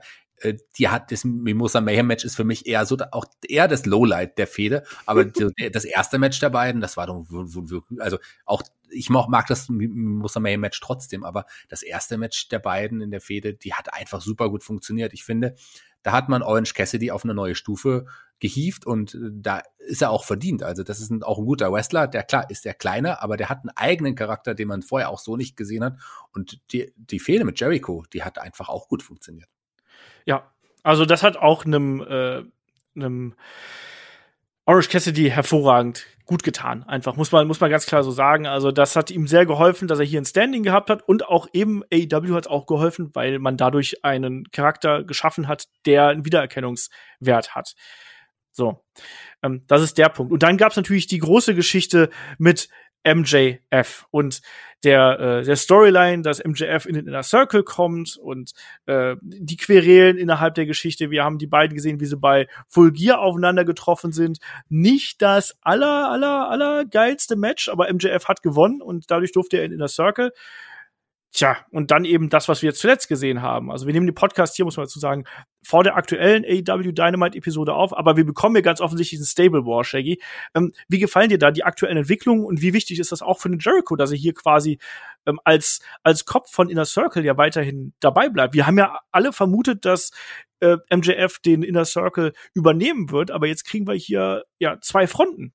Ja, zwei Fronten. Das war dann letzten Endes doch anders, als wir alle dachten. Was vielleicht auch ganz geil ist, denn MJF hat jetzt ein neues Stable äh, um sich geschart. Ähm, auf FDA auf der äh, Seite, Tully Blanchard natürlich. Ähm, ob ich jetzt einen Sean Spears in dem Stable brauche, weiß ich nicht. Vielleicht kann er sich jetzt aber mal beweisen. Ähm, da Wardlow hätte ich vielleicht nicht vergessen. Wardlow natürlich, der ist ja auch als, als Bodyguard auch von MJF immer da auch ganz, ganz wichtig gewesen. Ich hätte vielleicht, gut, man hat so aufgebaut in letzter Zeit, vielleicht in, Ethan Page, der ja jetzt auch neu debütiert ist, vielleicht wäre der cooler gewesen als, als Sean Spears, aber vielleicht zeigt uns Sean Spears letzten Endes doch, dass er so gut ist, wie er selber denkt. Werden wir in der Geschichte sehen. Ich bin gespannt, weil ich mag Stable Wars total gerne und das ist auf jeden Fall ein Stable War mit Potenzial. Sehe ich auch so. Und auch da wieder, ähm, es sind junge, genug junge Talente drumherum, die davon profitieren können. Sammy Guevara mit seiner äh, aktuellen Rolle, dann eben ein MJF, der als Anführer sich jetzt da etablieren kann. Das ist eine spannende Sache und das würde alles nicht so gut funktionieren, wenn Jericho nicht da wäre, auch wenn, auch wenn die Inring-Leistung natürlich ähm, im Vergleich zu vor, ich sag mal 10, 15 Jahren, die hat beim Jericho schon abgenommen und auch die ähm, körperliche Fitness hat auch abgenommen. Aber das ist, glaube ich, auch was, damit müssen wir leben. Und die Frage für den Jericho wird natürlich auch sein, wie lange kann er da noch Fulltime mitgehen, Shaggy? Ja, das wird noch ein bisschen sein. Es gibt jetzt noch ein ja, den, den Face Run, ähm, das hat er sich auch verdient. Er hat ja auch, äh, straft ja Kritiker auch oft Lügen. Klar, funktioniert nicht jede Aktion mehr so richtig gut. Er hat, glaube ich, den Willen auch noch ein bisschen, bisschen zu machen. Der wird jetzt noch einen großen Run haben. Vielleicht wird er noch mal, äh, wird er noch mal Titelgold umschnallen dürfen in irgendeiner Art und Weise. Ähm, Wäre ihm zu gönnen. Die Karriere wird langsam auslaufen, glaube ich. Und Jericho hat eine große Karriere gehabt, ist einer der größten Wrestler aller Zeiten. Das kann man ohne Zweifel sagen. Und er hat es verdient in einem Zweiteiler hier ähm, bei uns bei Headlock erwähnt zu werden. Das denke ich schon eine große Sache sollten wir, haben wir gar nicht erwähnt. Wir haben es gesagt, er hat ja viel nebenher noch gemacht, aber natürlich das sein größte Errungenschaft. Für jeder Hörer wird jetzt sagen, warum habt ihr das nicht erwähnt? 2015 hat er natürlich eine kleine Rolle bei Sharknado 3 gehabt. Ich wollte dich gerade noch mal zum Abschluss fragen, welche welche Jericho Reinkarnation, also welcher Charakter von Jericho wer gefällt dir da am besten? Welche stechen da für dich heraus? Weil das sind ja wirklich unglaublich viele. Also wir haben beim Undertaker ja schon immer drüber gesprochen, hier der, der Deadman zum Debüt, dann von mir aus der mit den lila Stulpen, der Biker Taker, der Ministry of Darkness Taker. Ein Jericho hat eine ganz ähnliche Laufbahn durchgemacht mit den verschiedenen Personas. Wir haben äh, zum Beispiel das Lionheart gehabt, wir haben Y2J gehabt, wir haben den Codebreaker Jericho gehabt, wir haben den Best in the World, wer, wer ist da für dich ganz weit vorne? Oder ist es doch der Demo-God, Shaggy? Also ich, ich, ich schwanke zwischen dreien und zum einen natürlich der äh, auf, auf der Kirmes äh, bei Sharknado 3, oh hell no, dem Film. Und äh, aber ernst, ernsthaft schwanke ich zwischen dem aktuellen Jericho, äh, der mir wirklich sehr, sehr gut gefällt, der, der total Spaß macht, und dem Best in the World at what he does. Ja, ich, bei mir ist es, glaube ich, relativ eindeutig der Best in the World. Und dann ja, Y2J, Y2J mochte ich auch phasenweise. Also gerade diese Sachen mit Stephanie McMahon, auch wenn die heutzutage natürlich irgendwie so einen komischen Beigeschmack irgendwo haben, die Diskussion mit ihr damals äh, und die Beschimpfungstiraden, ich gebe zu, die habe ich sehr abgefeiert. Äh, Asche auf mein Haupt. Das mochte ich schon sehr gerne. Also ich mochte es dann immer ganz gern, wenn er so dieser ja wirklich dieser, dieser, dieser unverschämte junge Typ gewesen ist. Das fand ich halt ganz gut gepasst, aber eben Best in the World war da noch mal eine Stufe drüber. Gerade in der Fehde gegen Shawn Michaels ist das für mich einfach das Beste. Und das aktuell gefällt mir aber auch sehr gut. Also da hat er sich auch gefunden. Den Painmaker mit, hast es angesprochen, mit der Gesichtsbemalung und so. Ich finde, das hat hervorragend zu Japan gepasst. Und einen Jericho kennt sich ja in Japan aus, da hat seine Karriere begonnen. Und kennst du eine ne, ne, ne lustige Geschichte? Äh, ja. Eine lustige Geschichte, das, das weiß ich, danke. es gibt eine lustige Geschichte von The Rock und Chris Jericho, äh, wo die beiden in, in Japan aufeinander getroffen sind. Soll ich die mal zum Besten geben hier? Erzähl sie noch mal zum Abschluss des Podcasts da ähm, gab es, äh, die beiden haben Match gegeneinander bestritten, das Ding ist, äh, ist geendet, ich glaube, The Rock hat gewonnen. Und dann gab es noch ein Rededuell der beiden. Und du weißt ja, The Rock mit seinem äh, ne, er, er, mag, wer, wer, er mag am liebsten den Pie und er mag vor allem am liebsten Japanese Pie, was natürlich bei den äh, japanischen Mädels äh, für äh, glatte Verzückung gesorgt haben. Und dann hat Jericho gesagt so, nein, weil er damals natürlich der böse Jericho gewesen ist, so, nein, ich hasse, ich hasse Pie, ich mag das überhaupt nicht. es gibt ja nichts widerlicheres als Pie. Und dann äh, hat The Rock ihn gefragt, so, magst du, magst du Strudel? Und dann hat äh, Jericho gesagt, ja, natürlich, ich liebe Strudel. Und dann hat äh, Jericho ihm äh, irgendwie zugeflüstert, er soll Jericho als, ähm, also The Rock soll Jericho als Okama bezeichnen. Okama bedeutet schwul. Und dann hat er, äh, hat The Rock sinngemäß was gesagt wie, ja, was, was bist du denn für ein kranker Typ, dass du Strudel magst? Bist du denn vielleicht Okama? Und dann hat das ganze Publikum äh, Okama, Okama, schwul, schwul, schwul gerufen. So ich kannte das. die Geschichte schon. Ich habe es ja auch noch nie jemand schlechter erzählen hören als dich jetzt gerade. Aber immerhin ist die Geschichte trotzdem ganz witzig. Hallo? Wieso kannst du denn die Geschichte? Ich weiß nicht, ich habe sie irgendwo schon mal gelesen. Jetzt, während du es erzählt hast, ist mir das, ist mir das äh, wieder eingefallen. Aber wie gesagt, du hast es auch nicht gut wiedergegeben. Vielleicht habe ich es ja auch anders. Genau. Du hast dein Bestes gegeben, lieber Olaf. Ich meine, man muss ja auch bedenken, wir talken ja jetzt auch schon wieder fast zwei Stunden über Chris Jericho. Da brauchst du auch langsam mal eine Pause. Gerade auch, wenn es zu Hause auch ein bisschen lauter wird in letzter Zeit, dein Nachwuchs, der äh, will ja jetzt doch auch nicht mehr durchschlafen. Da kann ich auch verstehen, dass du manchmal auch müde bist. Dann kommen wir doch hier an der Stelle zum Fazit, weil Fragen äh, machen wir auch dann im späteren Podcast nochmal. Wir sind ja jetzt hier schon wieder an der Zwei-Stunden-Grenze angelangt. Shaggy, was ist denn hier dein äh, Fazit zu der Karriere eines Chris Jericho? Wie groß sind die Fußstapfen, die Jericho hinterlassen wird?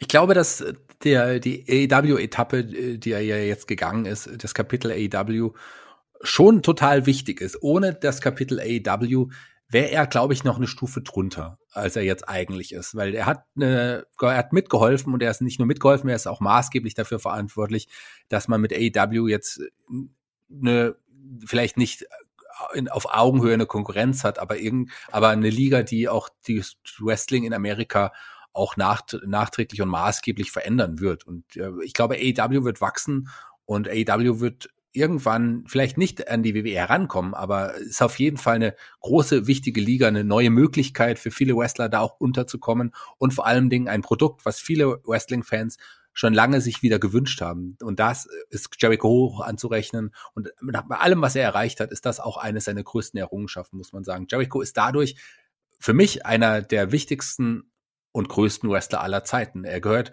auf jeden Fall in eine Top Ten, ähm, wenn man wenn man Mount Rushmore mit zehn Köpfen, äh, zehn Köpfen machen würde, dann wäre Jericho einer davon.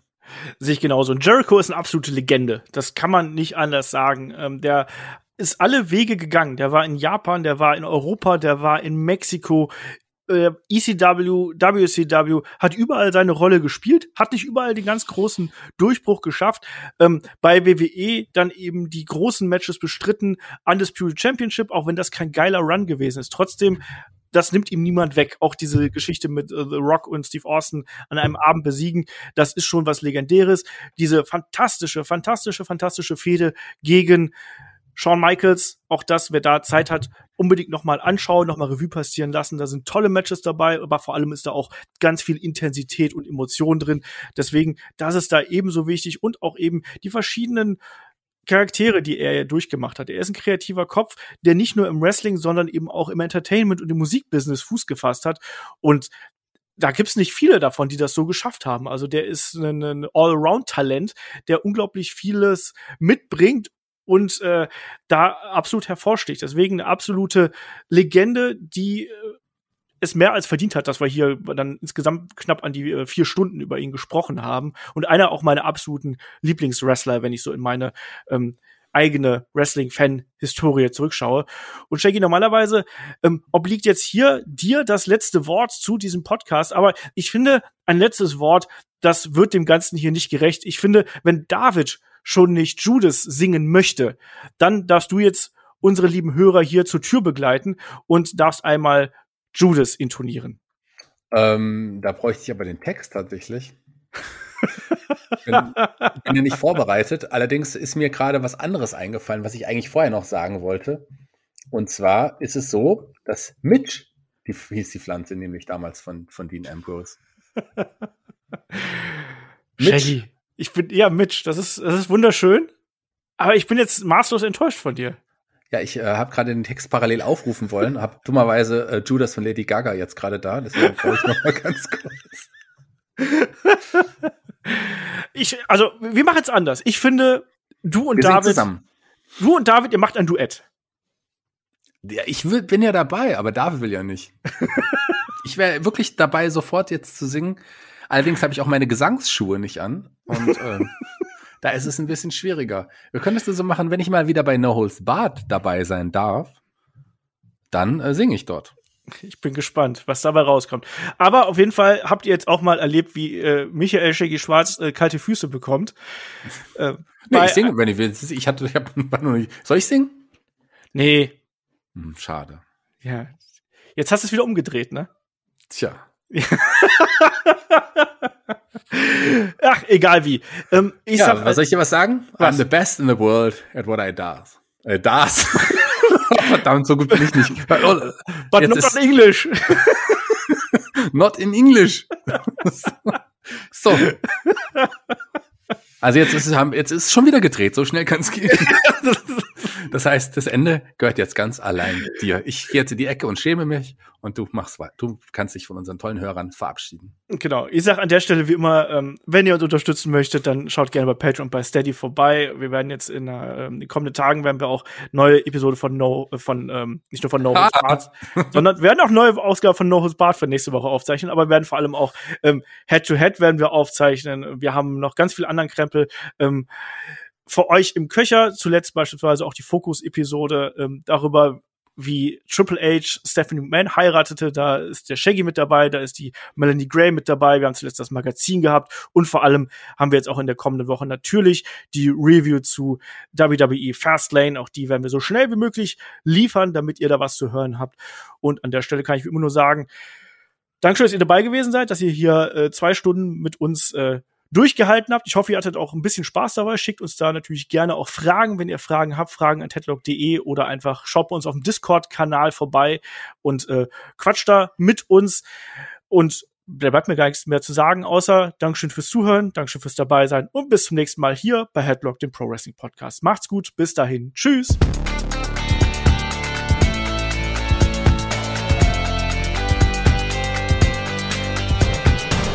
Headlock, der Pro Wrestling Podcast.